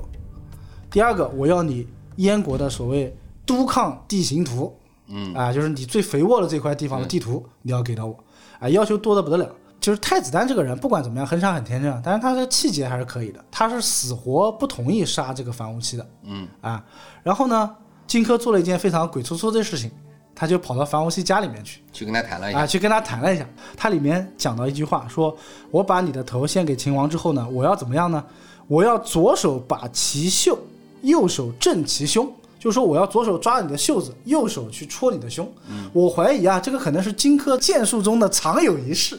哎、因为他最后刺秦王的时候确实用的是这招，你知道吧？荆轲的这把剑啊，也不同凡响，是赵国一个叫徐夫人的一个人，他练造这个剑。这个徐夫人，他虽然叫徐夫人啊，但是他是个男的啊，哦，对， 他名字叫徐夫人，哦 对，他是赵国的这个铸剑大师，这把剑叫寒月剑，并且说这把剑当时铸出来的时候是周围的东西啊都能体会到这把剑的寒气，这还不算，他还给这个剑呢是淬了毒的，所以说荆轲刺秦这嗯只件事要情呢，割到就哎，划一刀是百分之百是必中的，这个还不算。太子丹呢还配了一个人，这个人号称易水十三郎啊，叫秦舞阳。秦舞阳，啊 就是他在十三岁的时候就敢当街杀人，哎，给他配了个副手，啊，这个还不算，是在荆轲离别燕国要去秦国的路上之前，它里面写到一个东西啊，叫做“荆轲有所待，欲与聚，其人居远未来”。他什么呢？荆轲一直讲说我在等一个人来，但这个人呢，史记里没有记载，最后也没有说他在等谁，嗯他也没来，高渐离他也没有来。不是高渐离当时是在 的，要不然也不会出现这个叫《风萧萧兮易水寒嗯》对这首歌了嘛。对啊所以说大家都不知道荆轲在等谁，这是一个很大的疑团。完了之后呢，当时在易水河边呢，这个荆轲很好玩，就是露出了他的，就我自己理解啊，是他的无赖本色是什么呢？就是他先搞了很多的乱七八糟的事情啊，然后太子丹说：“哎，大哥，你是不是可以走了？”然后这个时候，荆轲突然间就是人暴躁起来了，叫荆轲怒，斥太子曰：“你催什么催啊？我又不是不走。”他说：“而且我去了之后，如果我不回来的话，是对不起你的。你看，对比之前的那个几个刺客，人家都去了就没想活着回来，对对吧？荆轲他是想的吗？啊，去了之后呢，我还能回来，这样我才能对得起你，让冠冕堂皇的理由啊。第二个呢，他很矫情，说你看我，我一个人拿一个匕首我就去刺秦了，且提一匕首入不测之强秦，啊不想去。就不想去。第三个呢，就说我在等人，啊，第四个呢就是其实说这个人是不是有这个人啊？ 这肯还定不没一定，还不一定对。说后来说啊，好吧，好吧，既然太子你都觉得我迟了，那我就走吧，啊，就走了，不回头的就去了。去了之后呢，就留下了一句话，叫做“呃，风萧萧兮易水寒，壮士一去兮不复还”。啊，关键呢，这首歌呢是荆轲自己唱的，就是不是啊说不是高旁渐离边的人唱的，啊，不是高渐离写的，是吧？就是说自己把自己比作壮士，说自己一去不复还了。《史记》里面记载了这个，他唱这首歌啊，就是唱的很好，就是感动了当场所有的人，就是搞了很多的铺垫，啊，完了之后，哎，讲了这么多，终于跑到大殿之上遇到他这个对手了，就是这个秦始皇啊。大家都觉得秦始皇的这个刺杀他的难度应该是要很大的吧，但是秦法说群臣上殿是不可以带任何兵器的，对，也就是说，当时除了秦始皇背了一把剑以外，其他人是没有任何的兵器的，并且，呃，所有的这个拿兵器的人必须是在这个大殿之下，他连护卫都没有，只有一些文臣。然后呢，进去之后呢，因为秦始皇这个人呢，长得呢，呃，据说他是这个有一句话叫“狼顾柴生”嘛，那当时狼顾讲的司马懿嘛，就是讲这个秦王是柴生，有点这个阴沉之相，所以呢，可能就吓到了这个秦舞阳，把这小孩呢给吓到了。这个荆轲呢就讲说，哎，小孩不懂事，没见过世面，对吧？那我就亲自把这个都抗地形图啊献给秦王，然后就有了所谓的图穷图穷匕匕见见。图穷匕见之后呢，就是这个秦王绕柱。嗯啊，这个荆轲呢，确实也不负自己所言，哎，果然是左手执他的衣袖，右手呢就要想刺这个秦王的胸部啊，这个可能是他的一个剑招啊，我怀疑啊。他可能就会这一啊，招。就会这一招。 对，结果呢，秦王一用力把这个袖子呢给震断了对。震断了之后呢，就开始绕柱在跑嘛，就跳钢管舞，对吧？嗯然后呢，用手共搏之，就是用手呢是和这个荆轲啊嗯扭打在了一起。你想这么长时间，他这个刀一点伤害都没有，功夫真不打的。对，最后有一个太医叫夏无居啊，这个人当时是手上有个药箱投掷物嘛，就是发了个暗器去砸那个荆轲，给那个秦王有了这个拔剑的时间。结果秦始皇刚把剑拔出来呢，就直接是把荆轲的左腿给砍断了，叫断其左骨。完了之后呢，荆轲呢用这个匕首啊去飞这个秦始皇，没飞到，哎、插到这个铜柱上了。结果秦王直接是回手回首掏，啊，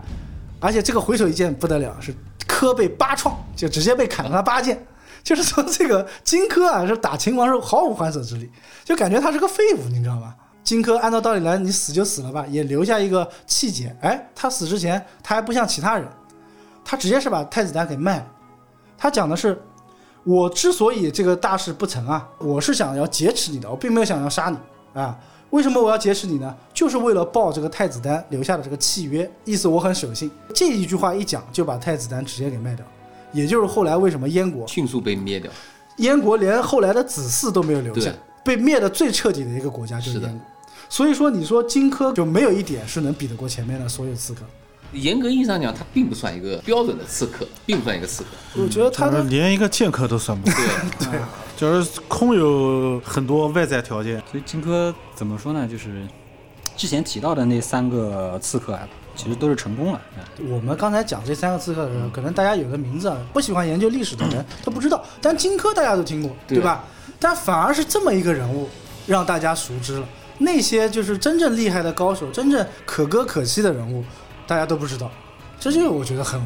无理啊。主要他刺杀的对象吧，这个哎主要是咖位太咖高嗯位，太咖位太 高，只能讲说太子丹本身就太弱鸡了。对，对就是你都已经这样了，对吧？你找一个刺客，你为什么不能去我们老阴逼的故乡，去吴越之地找一找？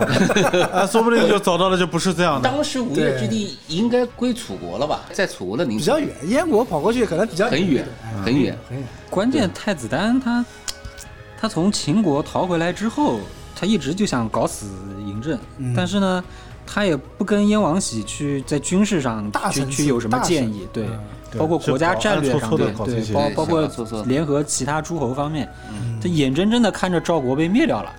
对，才派出荆轲去刺秦王。我们都在讲太子丹不行，我觉得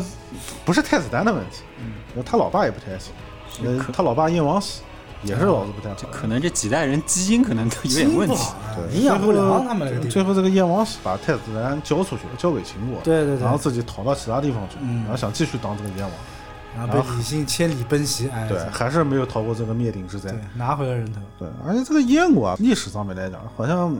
向来就出这个脑子不太好的这么一个。血统不行，对，那燕王啊，之前还有一位就是燕王叫做燕王哙，就樊哙的哙，很啊快的快，哎，这么一个人。然后刚继位的时候啊，还文治武功，样样齐全，嗯联合组织了四国联军攻打秦国。啊，还是但蛮是有野没心呃的。没 打过，没打过以后呢，就痛定思痛，觉得哎，我我们燕国这样不行，然后嗯重用了相国子之，啊然后进行改革，在国内实行变法，知乎者也哎，子之。然后最后呢，竟然想禅让，就是学尧舜禹，禅让位置给这个子之，太禅子让，对禅让啊。 就是最后太子不愿意了，太子姬平就联合了当时的大将上将军叫做士备，发动了内乱。子之呢，为了平息这个内乱，就是向齐国求援。啊，啊，这个齐国当时就是齐宣王趁机入侵，燕王哙被杀，然后相国子之呢反而被擒住了，就是这个球员是球员还是补就是刀啊？对引引狼入室啊，引狼入室。然后呢，这个时候呢，赵武灵王啊啊，我这个们传奇的啊人物这个传奇的人物啊，赵国老大啊，我们讲说赵跟赵武灵王混的啊，都是一些牛逼的屌人啊，啊。这个时候呢，赵国有一个质子啊，就是燕国的质子燕国的质子啊，然后他就把这个燕国的质子呢，就是送回了燕国，并把他培养成王。啊，他这不赵武灵王是老干这种事情啊，啊，他这个啊，他就是专门给其他国家就培养输送他他人才啊特别喜，欢插手其他国家这个这个继承权的这种事情。而且是输送的都顶尖人才啊啊，顶尖人才，这开玩笑，这个送回去的这个就是大名鼎鼎的燕昭王，啊，燕赵嗯就是后来用了乐毅破齐的，啊，这啊个差点把齐国打到覆灭的，应该算是燕国战国时期最厉害最的高光一个的时候，最高光的时候。昭王哎啊，我们讲回头，为什么这个燕王快觉啊，就是他脑子不太好，忽然居然会想到就是行历史的倒车嘛，嗯就是实行这个禅让制。禅让啊，总结一下，我觉得他这个人啊，首先第一，他是这个比较理想主义的人，嗯，就是老是觉得呢，过分的崇拜这个尧舜禹汤，跟这个太子丹也差不多，我感觉啊，然后觉得自己要好贤，然后行仁政，然后之类的，然后就企图呢通过自己的行为啊，切身经历能够实现这种君主让贤的这种制度。然后第二呢，加上这个子之呢，也不是什么好东西，就是野心勃勃，是个野野心家。啊那在第三呢，这个人啊，就是燕王哙这个人，啊耳朵根软。就是在燕国内部啊，已经形成了一个小的集团，就是不停的去劝说这个燕王，啊，你就应该去让位，啊哦还有这个集团，啊就说到燕王哙这个禅让这个事情，整个过程真的是很奇葩。他重用的这个叫子之的这个国相呢，其实挺能干的一个人，就是帮助燕王做一些变法啊，包括这个呃监督考核，用现在话说叫干部管理啊这些工作。啊，做得很出色，很受这个燕王哙赏识。然后后来燕王哙上了年纪之后啊，也不怎么过问政事了，这嗯个大权就全部交给这个子之了。嗯，子之这个时候他的这个野心就开始膨胀了。对，夸张到什么程度啊？就是啊所有的官员任职全部都是由子之任职。哎，我在想一个问题啊，会不会是燕王快知道自己家基因不行， 早有先见之明？哎，这个子之啊，为了搞禅让这个事情，请了好几个托。他请的第一个托是谁呢？嗯就是苏秦的弟弟苏代。苏代啊，哦，苏代那个时候是跟他在哥一样能说，对这兄弟两个简直就是顶级诈骗犯，顶级嘴你知道炮吗选手。顶级苏代教授当时是齐国的官僚，啊嗯，然后他代表齐国去出使燕国，去见这个燕王哙。嗯然后呢，这个燕王哙就问他：“你们家齐王这个最近怎么样啊？”啊，然后苏代说：“不行，没有什么前途。”燕王哙问：“为什么呢？”苏代说：“因为他不信任他的大臣。”啊，啊、然后燕王哙一听，哦，你这样不行啊，我不能步这个齐王的后尘啊，我得重用我自己的大臣啊。啊然后从此之后就更加信任这个子之，啊，就是一个大型的 PV 现场，然后这个子之呢，子之之后还送了百金给苏代作为这个谢礼，这个是应该子的之找的第一个托，嗯，然后呢，这个第二个托很快就上场了，第二个托叫陆毛寿，陆毛这名字对，很很奇怪，像武侠小说的名字。陆毛寿这个人又跟燕王哙说：“这个你应该把这个国家禅让给这个子之。嗯 燕王哙说：“为什么呢？” 然后陆毛寿说那是为什么：“那呢？嗯为什么呢？”陆毛寿就说：“这个我们现在都称赞这个尧舜很贤明啊，就是因为他们行了这个禅让之事嘛。嗯，然后当时是尧帝他要把这个天下禅让给许攸，许攸不接受，嗯对对对然后互相又推让嘛，嗯，然后舜帝呢，他又是这个有这个让天下的这个美名，但是对实际上也没让出去，嗯啊，他也没失去这个天下。嗯大王，你现在如果把这个国家让给子之呢，那子之肯定不接受，嗯啊，这样的话，大王你就可以跟尧帝一样，对吧？就是。行了这个禅让的美名，但是实际上呢，你又没有失去这个国家的控制，嗯啊这燕王哙这个老头儿啊，进了一家保健品 公司，已经掏腰包了，已经掏腰包了。 这个时候就感觉是已经被忽悠瘸了，燕王哙已 经脑袋已经被忽悠瘸 了啊。就差拿副担架了。哎，然后就找到这个子之说我要禅让给你，没想到这个子之没有按套路出牌，哎，好呀嗯子，之接受了，哎，好呀，哎，好呀，我接受了，这个很突然啊，很突然，没有闪啊。他本来想客气一下大爷大爷大爷啊，然后子之还安排了第三个托，这个托呢史书上没有记载是谁，嗯但是他的这个言行记录下来了。这个人又跟燕王哙说，这个夏禹啊，夏禹举荐这个伯夷之后呢，还是用这个夏启的人来做官。嗯啊，等到这个夏禹年老的时候呢，又觉得这个夏启不能承担天下的这个重任，对对然后又把天下传给了伯益，嗯对吧？然后之后的话，这个夏启又跟他的臣属又攻打伯益，又把这个天下夺回来了。啊，啊，所以现在天下人都说这个夏禹呢，他名义上是把天下传给伯益了，但实际上之后呢，还是让这个夏启啊自己去夺天下归。根到底还是自家人。嗯啊，归根到底，你儿子肯定还是要把这个天下夺回来是的是的是这个意思。嗯啊，然后你现在呢，大王，你现在就是名义上把这个国家托付给子之了，啊但实际上这个子之下面的这些官吏啊，他还是太子平的人，跟夏禹当年是一样的。嗯对，我就帮你代管一下嘛，哎，帮你代管一下，最后肯定太子平还是要把这个嗯权利拿回来的，对吧？嗯这个太子平，你想也是够可怜的，嗯气了一 逼。这个燕王哙已经被彻底忽悠瘸了，对吧？就我不搞什么假禅让，我就真禅让，我要名垂青史，跟这个尧舜同列。然后从此之后，子之就相当于已经取得了这个燕国的实质的这个掌控权啊、实权。就等于燕王到最后就相当于挂个名一嗯样，这个事情就是在中国几千年的历史上就仅此一例， 这这只有燕王哙干过这种事情，说把自己的国家禅让给自己的大臣。哎，你要知道，还就成是功了。苏代为什么这么帮他？嗯就帮这个子之。那子之跟苏代是亲家关系，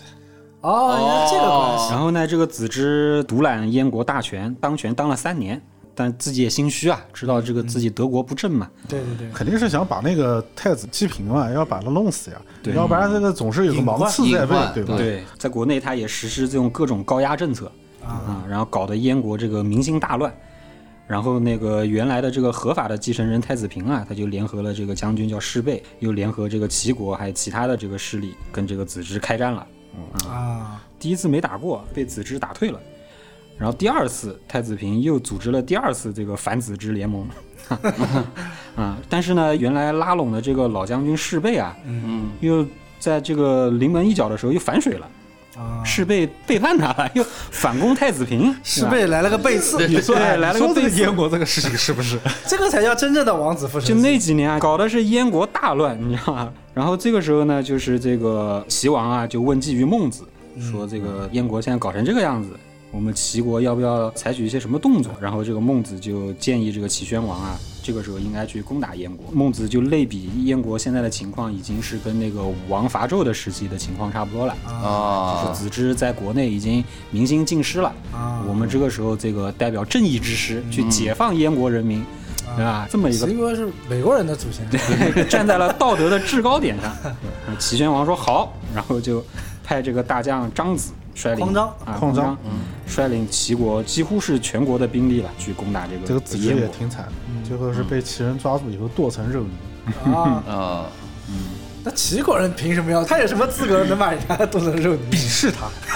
然后齐宣王这个扫平燕国之后呢，又有一个问题摆上来了，就是燕国我们是自己吞并了消化掉呢，还是在扶植一个傀儡？啊！啊，是这么个问题。然后齐宣王又找孟子，又问他，孟子就说呢，就是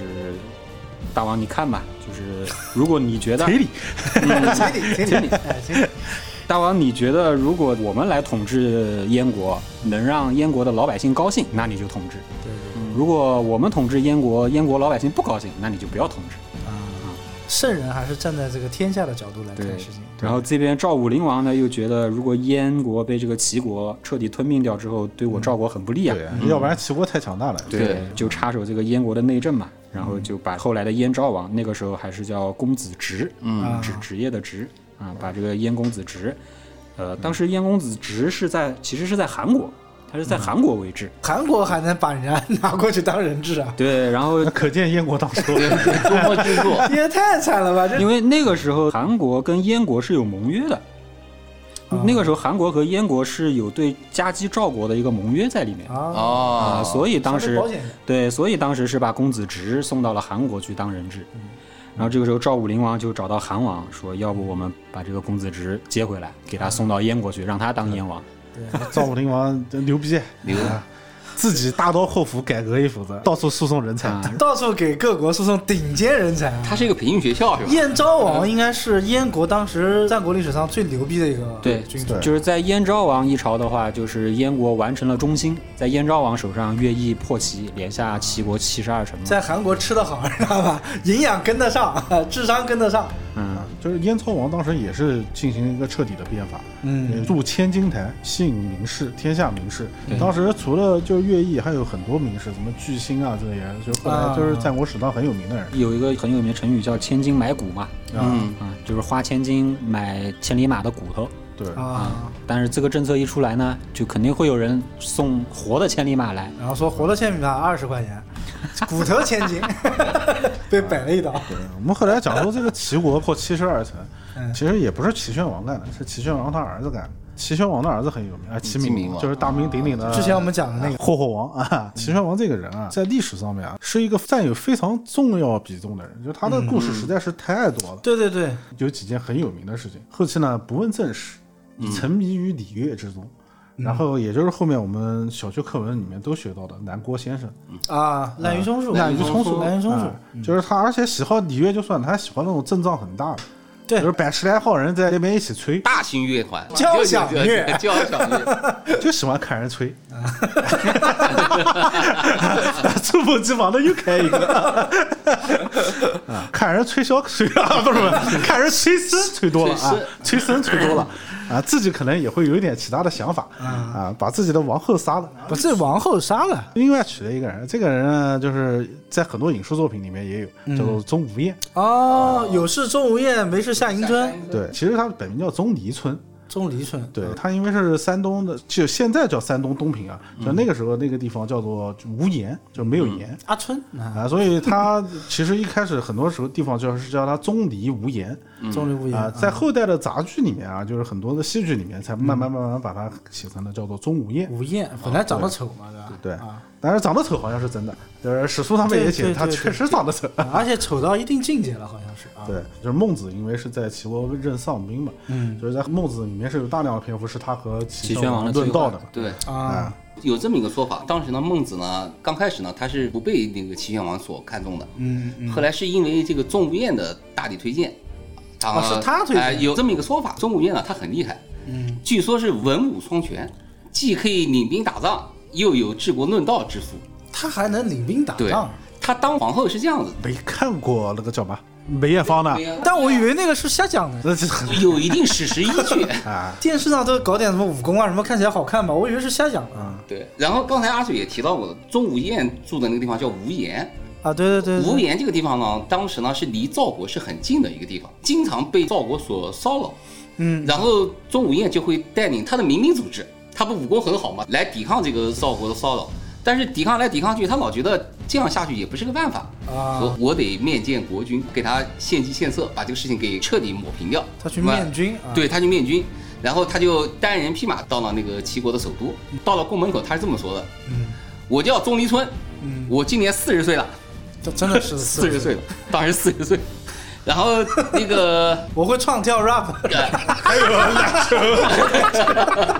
他说我我到现在还没有出嫁，听说大王在选美，特地自荐来当王后。我特别会吹，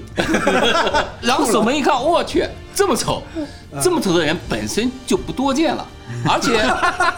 而且还这么厚颜无耻，自我推荐就更难得。所以呢，他妈觉得是个奇葩，我要跟齐王通报一下啊。齐王看到他以后，第一句话是：哎呀，你的头发太少了。还没有头发， 对，头发很少。钟无艳当时就回答四 道：大丑女浪得虚名嘛， 钟无艳当时回答道，君子头不压重发。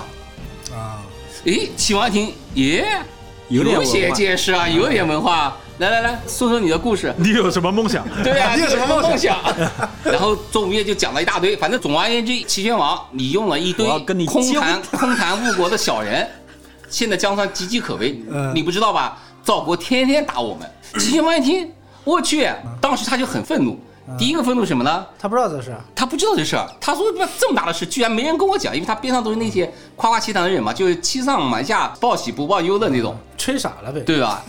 呃， 然后呢，第二个呢，他觉得怪，当时我们齐国帮了赵国那么大的忙，围魏救赵，当时派孙膑、田忌把那个庞涓杀掉，嗯，我帮了你这么大的忙，丫的你居然不感恩，你还来踩死我，啊，然后就说钟无艳，那你觉得应该怎么办才能兴邦呢？嗯，钟无艳说，空谈只能误国，但是兴邦要靠什么呢？要有地。有地啊地产才能兴邦。我们必须要扩大我们国土的面积，把赵国地慢慢蚕食过来。啊齐宣王越听越有道理，于是呢就把他的王后，刚才水哥讲把王后给杀掉，杀但是掉呢有啊另外一种说法是把他王后直接给废掉，啊，废了就相当于杀哎，他，哎把他废掉，废掉，然后就立这个钟无艳为王后。所以当时有一个成语叫“自荐枕席”，嗯就是从他来的。啊，都没听过这是对啊，，然 后是吧？钟无艳他为什么这么厉害呢？嗯，据说，但不是史实上面说的。据说他师傅是谁呢？嗯鬼谷子。庞涓和孙膑是他的师兄，啊，苏秦和张仪是他的师 弟。所以说，这个鬼谷子也带出来很多人才啊。不是你一讲到这个鬼谷子啊，我就想到一个人，乾隆皇帝，你知道吗，所有的餐饮都跟他有关。那啊鬼谷子是什么呢？所有的徒弟都跟他有都跟他有你知关道吧？嗯我们讲封神的时候就讲到了，就是看一个人的成就看什么，看他徒弟行不行啊？鬼谷子当时讲说什么孙那膑、鬼谷子庞 可太行了呀！这太行了。最后居然都会有人说到什么，就是韩信都是鬼谷子的徒弟。你想横跨了几百年了，这这是一个神仙一般的人物，嗯还有一种说法就是说，鬼谷子他不是一个人嘛，他可能是一个组织门或派者一个哎门啊派。或者一个门派。嗯对，其实讲鬼谷子之前啊，我先要讲一个厉害的人，就刚才你们不是一直提到孟子嘛，就包括讲说孟子他的这个给齐王的很多主张啊，对吧？虽然都是对齐国有利，但是他是站在一个天下的高度去讲的。就孟子的偶像是谁，你们知道吗？不是孔子吗？孔子是他老大，孔曰曲艺，孔子是他老大。对，水哥讲得很对对，孔曰成人，孟曰曲孟曰曲艺艺。孟子最大的偶像是墨子。这俩人不是一个门派啊。哎，问题就在这个地方。你想，孔子讲了多少年的成人，那为什么到了孟子之后要讲曲艺嘛？嗯，艺其实就是整个墨家最核心的一个观点。就是首先讲一下墨子他们这个整个墨家的这个架构啊，嗯，他们的老大呢被称为叫巨 子。啊，《寻秦记》里面也这么写，群哎，里面对对对，是群英记项少龙他师傅不需就要是有个那墨个什家么的那吗个？巨子令是吧？ 对对，他这个巨呢，也可以写作是巨人的巨，也可以写成规矩的矩啊规矩的这个巨，也可以写成这个金金字字旁一个加巨巨巨人的巨，对，啊，这怎么来的呢？是里面有一句话叫“我有天志”，譬如伦人之有规，匠人之有矩。也就是说，我执掌天下，就像这些工匠啊，用这个规矩去夺天下之方圆一样。所以他们老大叫巨子，巨子下面呢还分，就基本上呢是除了巨子以外，所有的人都叫墨者。但是墨者呢又分两个，一个叫墨变，一个叫墨匣。墨变嘛，就是动嘴的嘛；墨匣就是动刀的，你知道吧？然后这个墨变呢，我们往小了说啊，就是有记载说是影响了后来就是春秋战国时期有一个辩论非常厉害的诸子百家嘛，叫做名家啊，是讲说是影响了这个名家，但是也有人说呢，名家的思想和墨变的思想呢正好是相反的啊啊。但这是战国时期它的影响力，但是就是墨变这个东西在全世界的影响力是相当之大。就经后世研究啊，包括现在就是大家学术界一致推崇，而且是什么学术界呢？是哲学。哦，他讲说是和亚里士多德的古希腊的逻辑学和呃古印度的所谓英明学的哲学思想可以并列成就是全世界三大非常厉害的哲学思想。嗯啊，而且厉害到什么程度呢？你要想说，当时亚里士多德，你想古希腊洗洗澡啊，大家一起高谈阔论，对吧对？那古印度嘛，又是说是这个发明这个英明学的人叫乔达摩嘛。哦那我们知道，悉达多、乔达摩又是这个王室嘛，嗯那他们的这个整个环境啊，其实非常好。唱唱歌跳跳舞就把这个俄语对弄出来，了。最起码他们没有什么太多的这种战乱的纷扰。但是墨子存在的那个时期呢，环境是非常差的，就大家互相之间都在相互的攻打攻取，所以墨者呢，从他们这个穿着叫做以裘褐为衣，以旗樵为服，就是说什么，就是穿点木屐，穿点那种就是破衣烂衫的，然后呢，游走在各个国家之间，不属于任何一个国家，哎，我们是一个神秘的组织。对，就是他们这个神秘的组织，他们有自己的法律，他们不受任何国家法律的这个影响。呃，墨家有一个句子啊，叫做这个傅吞啊，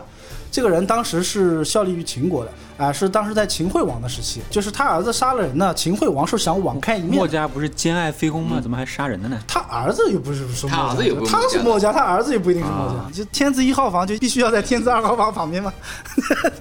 然后他儿子杀了人呢，然后那个秦惠王就讲说，呃，先生你已经年长了嘛，嗯那你就这么一个儿子，呃那算了吧，对吧？反正我大王一句话的事情就算了。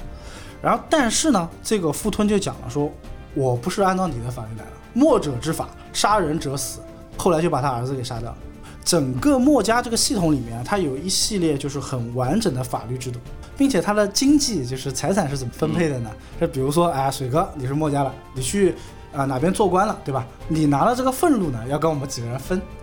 要捐献出来。哎，你不答应也不行。那不是 主义吗？对，所谓有财相分嘛。嗯啊，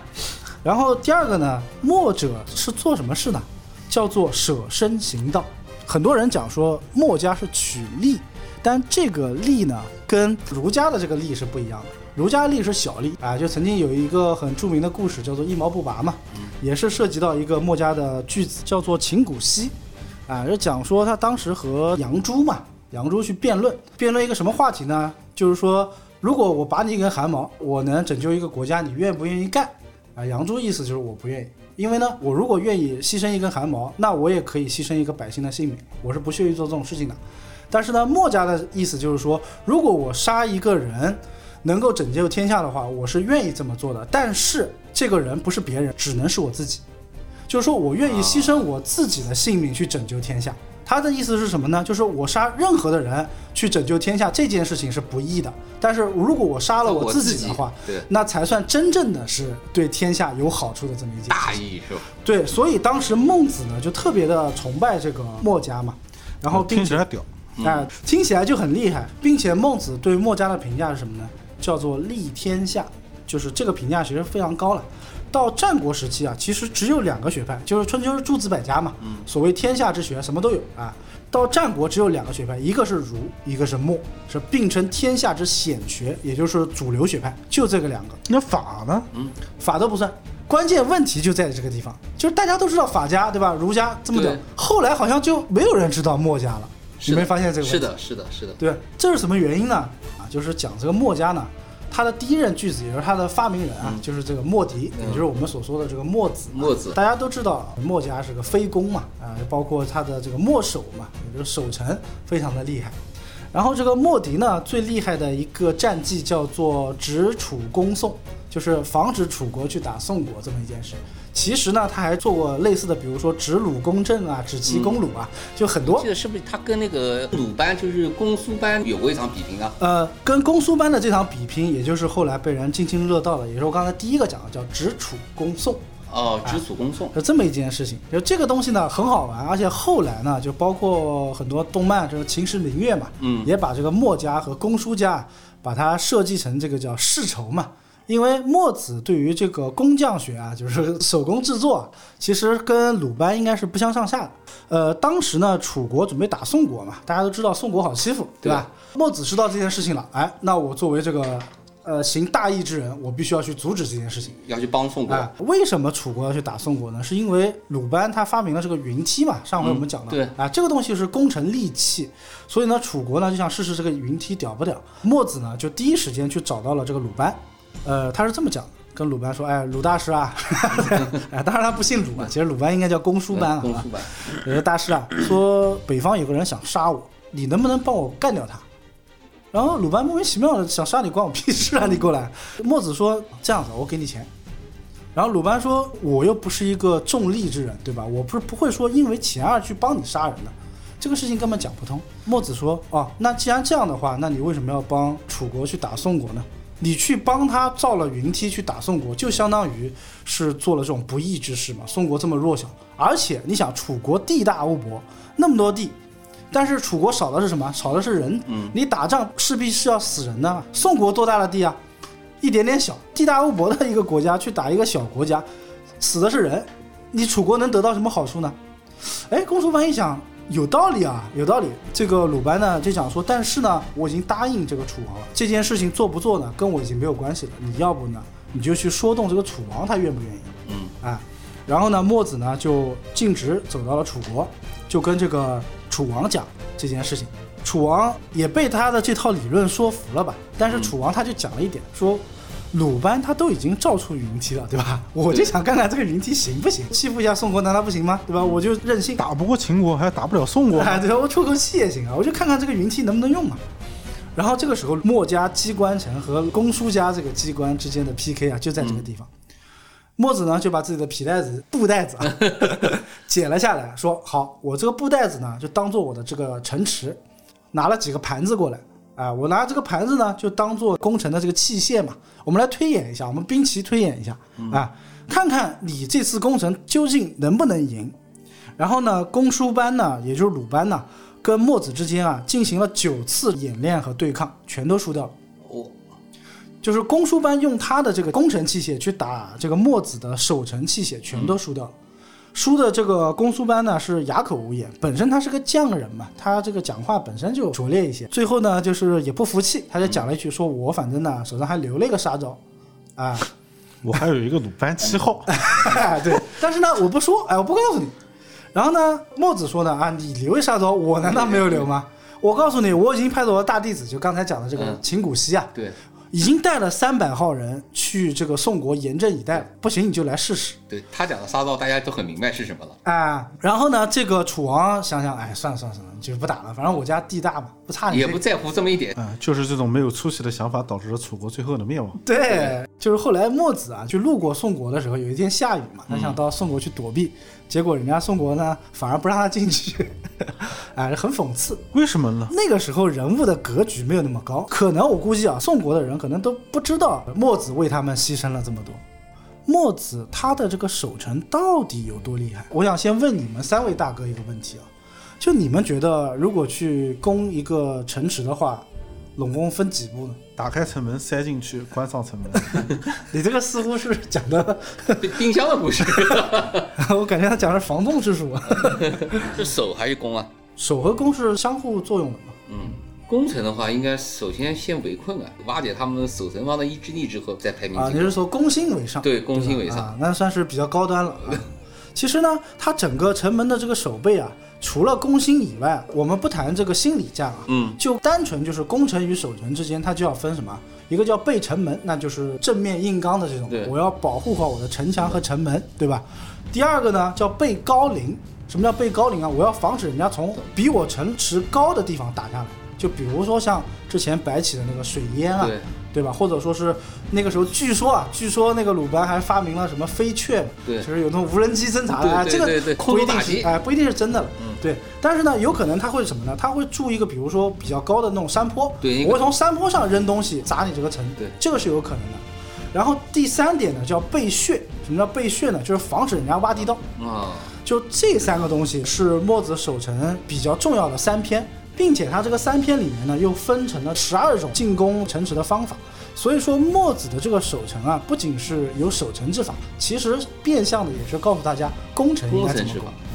对，比如说刚才讲到这个贝高林，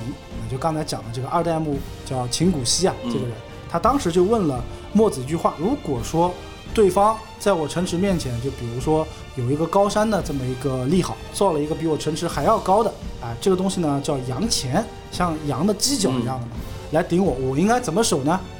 贝高林这篇里面有非常详细的记载，我就不尽述了。嗯但是它里面提到了一个东西，叫做陆炉连橹车，还不是诸葛亮那种，就是单人的那种对连橹啊，它是那个大型的连橹车。它这个车里面可以放六十枚的这个大箭，就大的这个弩箭、哦有多长？长十尺。每个弩箭的后面还会绑住这个绳子，就是你射出去，我还能拉回来。哦，就它还可以回收重复利用，回收重复利用，并且为什么叫陆炉连橹车？就是我们摇井的时候不是有那个陆炉嘛，对吧？嗯对它是用这个轴承的这个原理啊，方便你箭的收发。它除了大箭以外，还有这个小箭，为了防止人家近处攻击的。啊，这个还不算最屌的，每个连橹车呢还装有什么？就是瞄准仪，我靠就是它是哦这个有牛逼这个可调节上下尺度、左右尺度的这么一个瞄准仪，是这么厉害的。它里面有很详细的，就是告诉大家这个连弩车应该怎么造。然后比如说像备穴，就比如说防人家挖地道，嗯他写了很多嘛，很像什么，就是我们小时候看那个地道战那种感觉。他那个地道里面还有那种隔间的，你知道吗？就是还有专门供人家休息的地方。呃，他甚至精确到，就是如果说我要打隧道的话，我应该是怎么样去分工，并且男女怎么分工，派多少个人，然后用什么样的工具，这个工具大概有多长，全部写的非常的详备。刚才我们不是讲到一点，说为什么墨家到后面就是越来越没声音了没声音了，对吧？这个里面记载呢，墨家的这个人啊，就他们这个组织里面啊，其实也没多少人。刚才讲了，秦古熙是带了三百个人去守宋城的，对吧？秦古熙下一代一个三代目叫孟胜，他是带领了一百八十个人去帮助这个杨成军啊。这个人我觉得可以讲一下啊，就是我们之前讲到吴起嘛，嗯，吴起后来不是跑到楚国去变法了嘛？对啊，搞得人家楚国的贵族啊就很不爽，又要讲到楚国这个内耗的事情了啊，很不爽。之后呢，这些贵族呢就去追杀吴起，最后吴起死之前呢，是拿了这个他们楚国老大楚悼王的这个尸体啊做了挡箭牌。那很多人杀吴起的时候呢，就误杀到这个楚悼王尸体了。嗯，哎，后来这件事情呢，吴起被杀之后呢，楚悼王的儿子叫楚肃王啊，就追究起这个事情啊、当年杀吴起的时候，哪个人插到我老爸 对插 了一身上刀啊，插了一刀的，哎，我就要给你们算账了。啊，其中有一个人就是这个杨成军啊。杨成军呢和这个墨家三代目啊，这个孟胜两人好朋友。之前呢，这个杨成军呢让这个孟胜啊说你能不能帮我世代守阳城，嗯，并且呢拿了一个环状的玉佩呢一分为二，以这个玉佩为号啊，只要对上我这个玉佩了，什么时候我叫你停你就停，我不叫你停你就一直帮我守这个城。嗯但是呢，杨成军因为这个事情呢，就是一直被追杀嘛，人都不知道跑哪里去了。楚肃王呢就想去把他的这个阳城给拿下来，但是这个时候孟胜呢有守城的这个责对任嘛，对，呃，他手底下有一个徒弟啊，就叫徐弱，这个人就是很弱的这个弱啊。徐弱就讲说，算了吧，你妈的，人家人都跑了，本主都走了，对对吧？你守个毛啊！然后孟胜说不行，我答应他了，而且没有这个玉符的话，我是没有办法去做这个事的。他就坚决要守。徐若还讲了一句话，说如果我们这一百八十个人都死了，那墨家的思想 谁来传递呢？然后孟胜就讲说，哎，你可以去找一个叫田襄子的人。就是这个田襄子，当时可能应该是在齐国，我这个记得不大清楚了。对，然后这个孟胜就讲说，我现在就把我这个巨子之位啊，传给田襄子铁，箱子，哎，就带领这个一百八十个人啊，就猛守了阳城。其中有三个人就把这个消息给放出去，把这件事情告诉田襄子，那也就是剩下来这个一百七十七个人，后来是全部死在这个阳城之中。哦，啊，就是舍身取义嘛。然后，并且这三个人把这件事情告诉田襄子之后，他们并没有因此而潜逃，又回到阳城，又补了这个三个人头，就是全部都死掉，全部好都兄死弟掉了。讲义气，一百八十人，对，你看，刚才是三百人，现在是一百八十180，人， 这回是您，所以为什么没有呢？就是因为他们太刚了。非常的高高。你想到了田襄子之后啊，正常史书里面记载的所谓的墨家巨子啊，就没有声音了。就后面有很多人附会啊，什么谁谁谁的，正式记载就到田香子就没有了。所以就是我看那个漫画那个《墨子攻略》呢，其实讲的是田香子时期的故事啊，后来又讲什么田香子叛逃到秦国啊，这巴拉巴拉之类的。嗯，但这个都不重要，就是说明其实墨家的这些人啊，你看是越打越少，而且他们是守城，他们就是冲着死去的，死守，就是我尽量把这个城里面的损失啊降到最小。刚才讲了这么多啊，大家都觉得这个墨家很屌了吧，对吧？就做出了很多东西啊，但是可以这么讲，就是它真正屌的东西呢，才刚刚开始。嗯啊，在二零一六年的八月十六号的一点四十分，这个我们国家啊，在酒泉用长征二号丁运载火箭成功发射了一枚量子科学实验卫星，命名叫什么呢？墨子墨号子。号，为什么要命名为墨子号呢？因为墨子这本书啊，就不一定是墨翟个人啊，也有可能是他整个墨家的这些呃一代代传下去的集大成者，记载了很多的这个声光热力电，当然没有热和电啊，啊，声光热力电梯，当然没有热和电啊，就是声光力，呃包括像数学几何这些东西里面记载了很多当时墨子非常先进的思想，就包括我们钱学森钱老板，嗯，当时讲了说，就墨子的所谓的光学八条，寥寥数百字，可称是两千多年世界上最伟大的光学著作。哦，他还是物物理学家，是物理学家，因为他如果不是物理学家，他没有办法去发明那对些对机械啊，对对对，对吧？那首先你看，呃，数学就不讲了，这个算是他比较浅显的基础，基础的东西了，对吧？那声学挖那个隧道的时候啊，他利用了一个什么呢？就是在那个呃隧道前面买了很多小坛子，嗯然后上面蒙上毛皮。对方如果说挖隧道的话，能测量出你是不是在挖隧道，或震者说动我离你有多远啊、这些东西他全能测出来，这是声学。那光学墨子的光学八条，嗯在他的这个墨子的墨经里面就记载了，就包括像小孔成像。嗯，包括像平面镜、凸透镜、凹面镜这些，它全部都记载到，包括什么光和影啊，什么反射，它甚至都写到光线是直射的。然后有很长的一个篇章解释了小孔成像是怎么来的。这不是它最屌的，它最屌的是什么？力学，因为你想它设计这些机器嘛，它里面讲到一个叫力。行之所以奋也，翻译过来什么意思呢？力是使物体运动的原因。不，这哥们儿是不是穿越过 去的？我真的是怀疑，这个是总纲啊，嗯这个总纲啊，下面来了。牛顿第一定律啊，啊牛顿是在他两千年之后出现的人物啊。，对，所谓叫“止以久也，无久之不止；若失过盈，有久之不止；若人过量”，什么意思呢？其实讲的就是一个力在没有外力的作用下面，它会保持这个匀速直线或者静止嘛，没有东西阻挡，就像一根箭穿过那个柱子一样，这种感觉。有摩擦力的话，就像人走过桥梁一样，对对吧？你是走的比较慢嘛，并且它用的这个久啊，它还不是用的摩擦力的概念，嗯，它用的是这个久代表的是时间，所以说如果说你把这个久对应上时间概念的话，它又比牛顿更高级了，它讲的是量子力学。这个真是穿越，像我这种物理这个白痴啊，就没有办法很完备的去解释这件事情啊。这是第一定律，那里面还有牛顿第三定律，嗯作用力与反作用力嘛，它也是几个字，叫合与一，欲复否，说再句。什么意思呢？就是说力合在一起呢，你会有一种抵抗的感觉对。为什么呢？相互作用力，就是因为这个句，所谓句就是这个作用力与反作用力，就讲到这个。然后，并且它还有什么，包括像重力，包括像浮力，包括像杠杆啊，杠杆这个就不说了啊，这些东西它都做了非常完备的东西，并且应用到了当时的时代里面。他用杠杆发明了一个叫节高的东西，是帮当时的人去打水的。就是现在可能有一些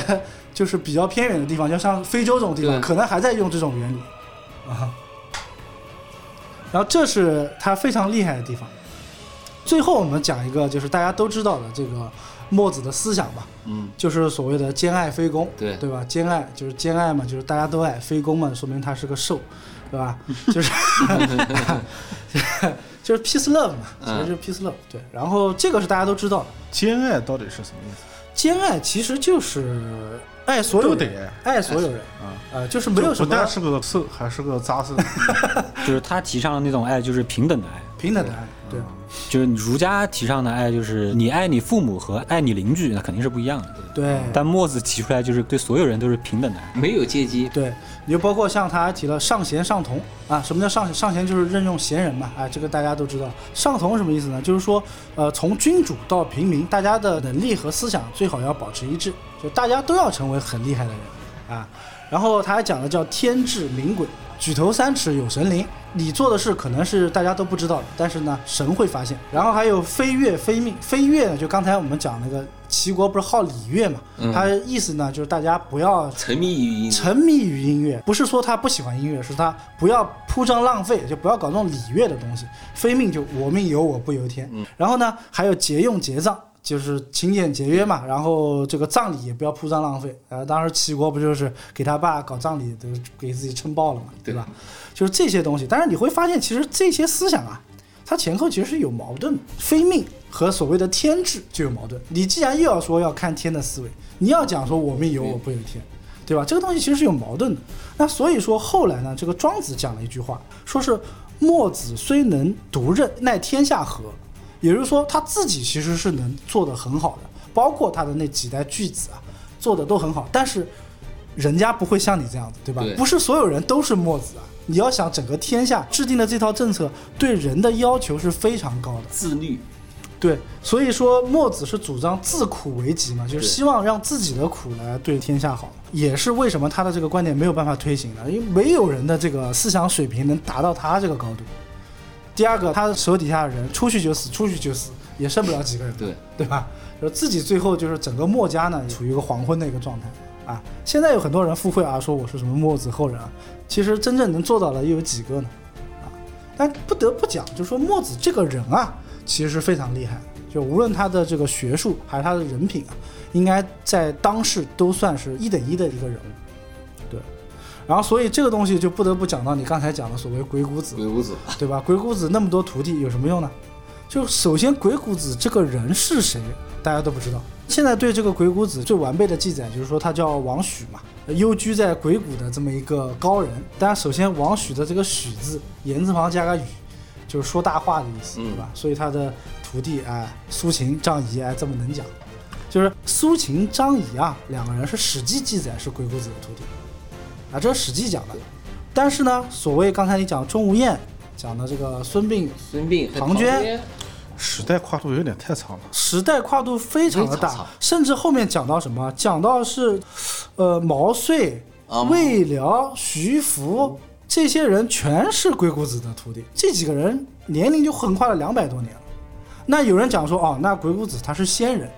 他不是他不是平常人，他不是人，哎，他不是人，据说他还跟这个老子啊，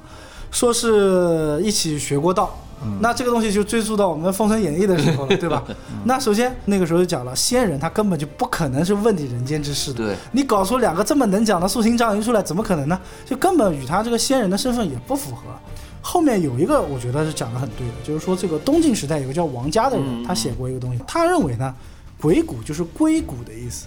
就是归隐山谷的意思。啊，哦不是那个硅谷啊，吧不是那个硅 谷，啊，吧不是硅谷啊， 那个硅谷也很牛逼。啊哎，也牛逼啊！那硅谷子是谁呢？比尔盖茨啊， 所以意思呢，就是说，其实他就是一个归隐山谷的高人。嗯，那还有人推断呢，呃，很多这个战国时期的名人呢，都被关在一个叫做云阳怀里的这么一个地方，就是槐树的这个槐嘛。他们怀疑这个鬼谷呢，指的就是这个怀古，其实是或者是不是鬼谷子就是一种泛称，就是指在这边待过的人都叫鬼谷。很有可能啊。还有一个东西呢，就比较细说了，说这个鬼谷啊，这个额头上面啊有四个肉瘤，正好是 很恶心啊，就是正好是行天上二十八星宿嘛对，鬼宿之相啊，所以叫鬼谷啊。这东西呢，我觉得都没有一个明确的说法，都是众说纷纭。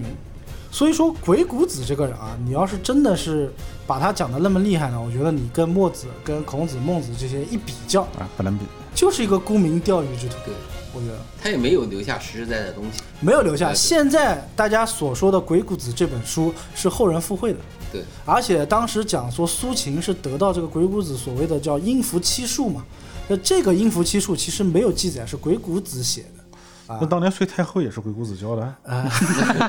也很有可能。 啊，里边啊还有房中秘术呢。那我觉得这个闹哎，一定也是鬼谷子的问题。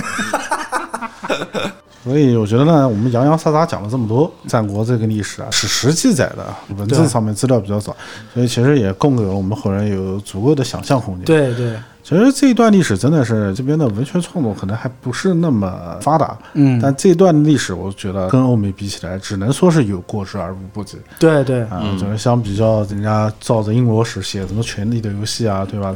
就是我们只不过没有把这个东西很完美的表现出来，只不过一个小篇章啊，《赵氏孤儿》就已经在欧洲已经红的不要不要的了。对，你看我们拼死拼活讲了三期内容啊， 可以够大家听半天的了。但是其实呢，也就是管中窥豹，战国的一角吧。再把春秋什么东西带上的话，其实讲个好几天也讲不完。呃，所以说大家如果说对这块历史感兴趣的话呢，也可以去查一些资料嘛。讲的不对的地方呢，啊，反正你就当着听嘛啊。嗯、点赞、关注、加订阅，